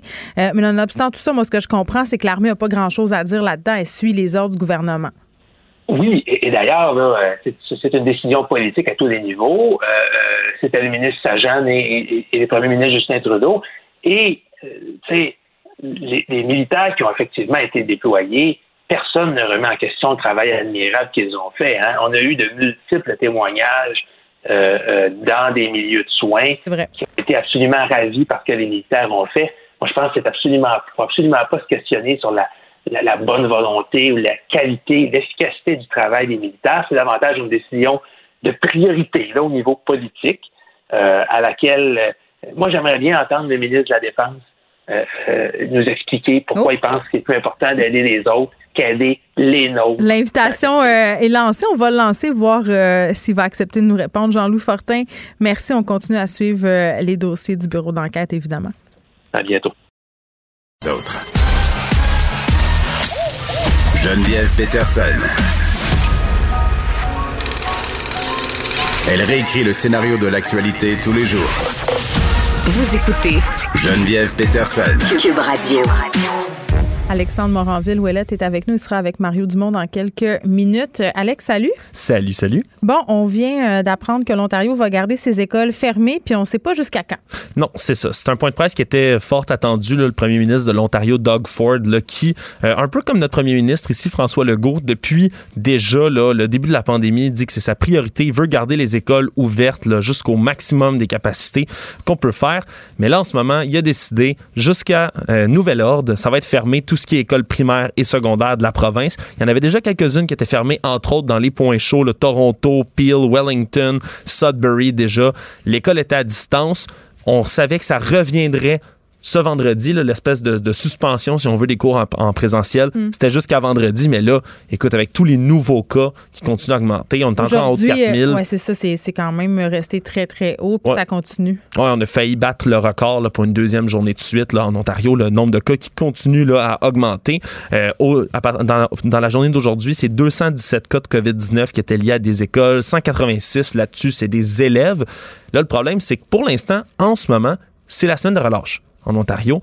Et ce que le premier ministre Doug Ford disait, c'est il continue à croire que les écoles, c'est un lieu sécuritaire, somme toute, pour les enfants, malgré le fait qu'il y ait 27% quand même des écoles en Ontario qui sont aux prises. C'est les profs, c'est ce monde-là qui sont en contact avec les enfants. Puis c'est pour ça que ça me jette à terre ici qu'on fasse pas grand-chose puis qu'on garde les écoles ouvertes. Euh, euh, advienne que pourra avec ce fameux euh, risque calculé dont nous parle Legault. Ce qu'il disait tout à l'heure, Doug Ford, c'est que selon lui, là, c'est dans la communauté, selon ce qu'il observe, c'est vraiment la contamination communautaire qui est terrible en Ontario.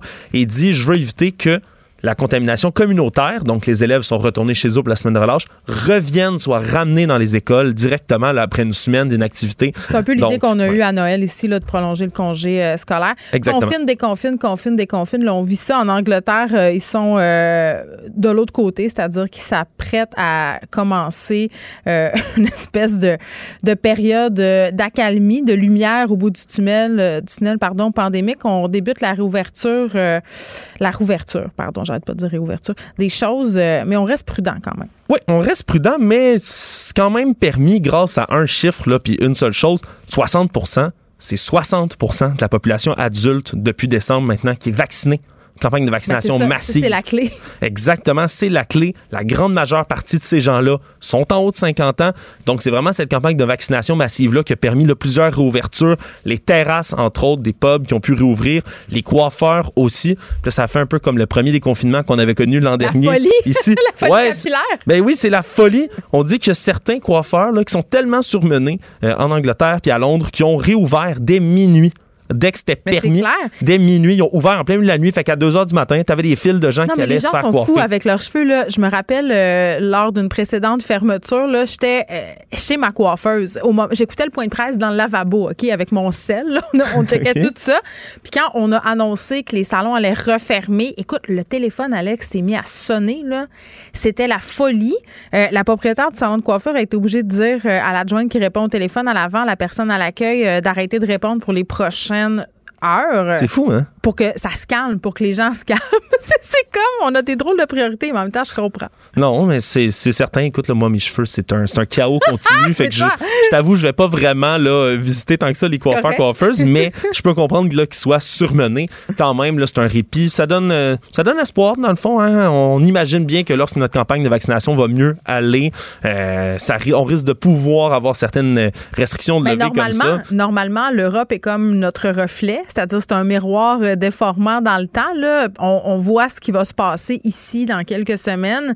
Euh, là, eux, ils ont eu la montée des variants un peu partout. Puis c'est clair qu'en ce moment, on a le facteur vaccination. Là, tu le dis, 60% de la population en Grande-Bretagne euh, qui est vaccinée contre la COVID-19. Ici au Québec, on est encore autour de 20% On est loin de la coupe relève.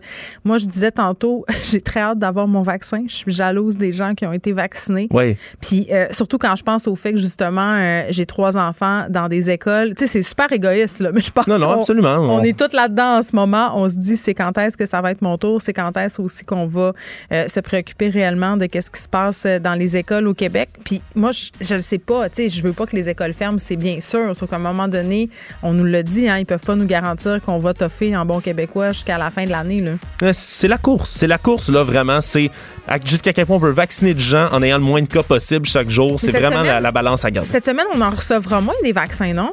Il est il est censé en arriver à un million au Canada au complet. Je sais pas qu'est-ce que ça vaut pour la portion Ouais, euh, au Québec. Ça va être à suivre, là, absolument, mais il faut continuer de vacciner et de vacciner beaucoup. La semaine passée, on se vantait d'avoir vacciné beaucoup de monde. Là, je voyais des gens euh, euh, dire qu'il y avait de la disponibilité à Montréal. On a encore des plages horaires qui sont libres. Donc, il y a moins d'engouement. Donc, à un moment donné, il faudra penser à ça aussi. Alex, on t'écoute, comme je le disais, dans quelques instants avec Mario Dumont. Merci à Frédéric Mockel à la recherche, Maude Boutet également. Merci à Sébastien Laperrière à la mise en onde. Et merci à vous, les auditeurs. On se retrouve demain à 13h.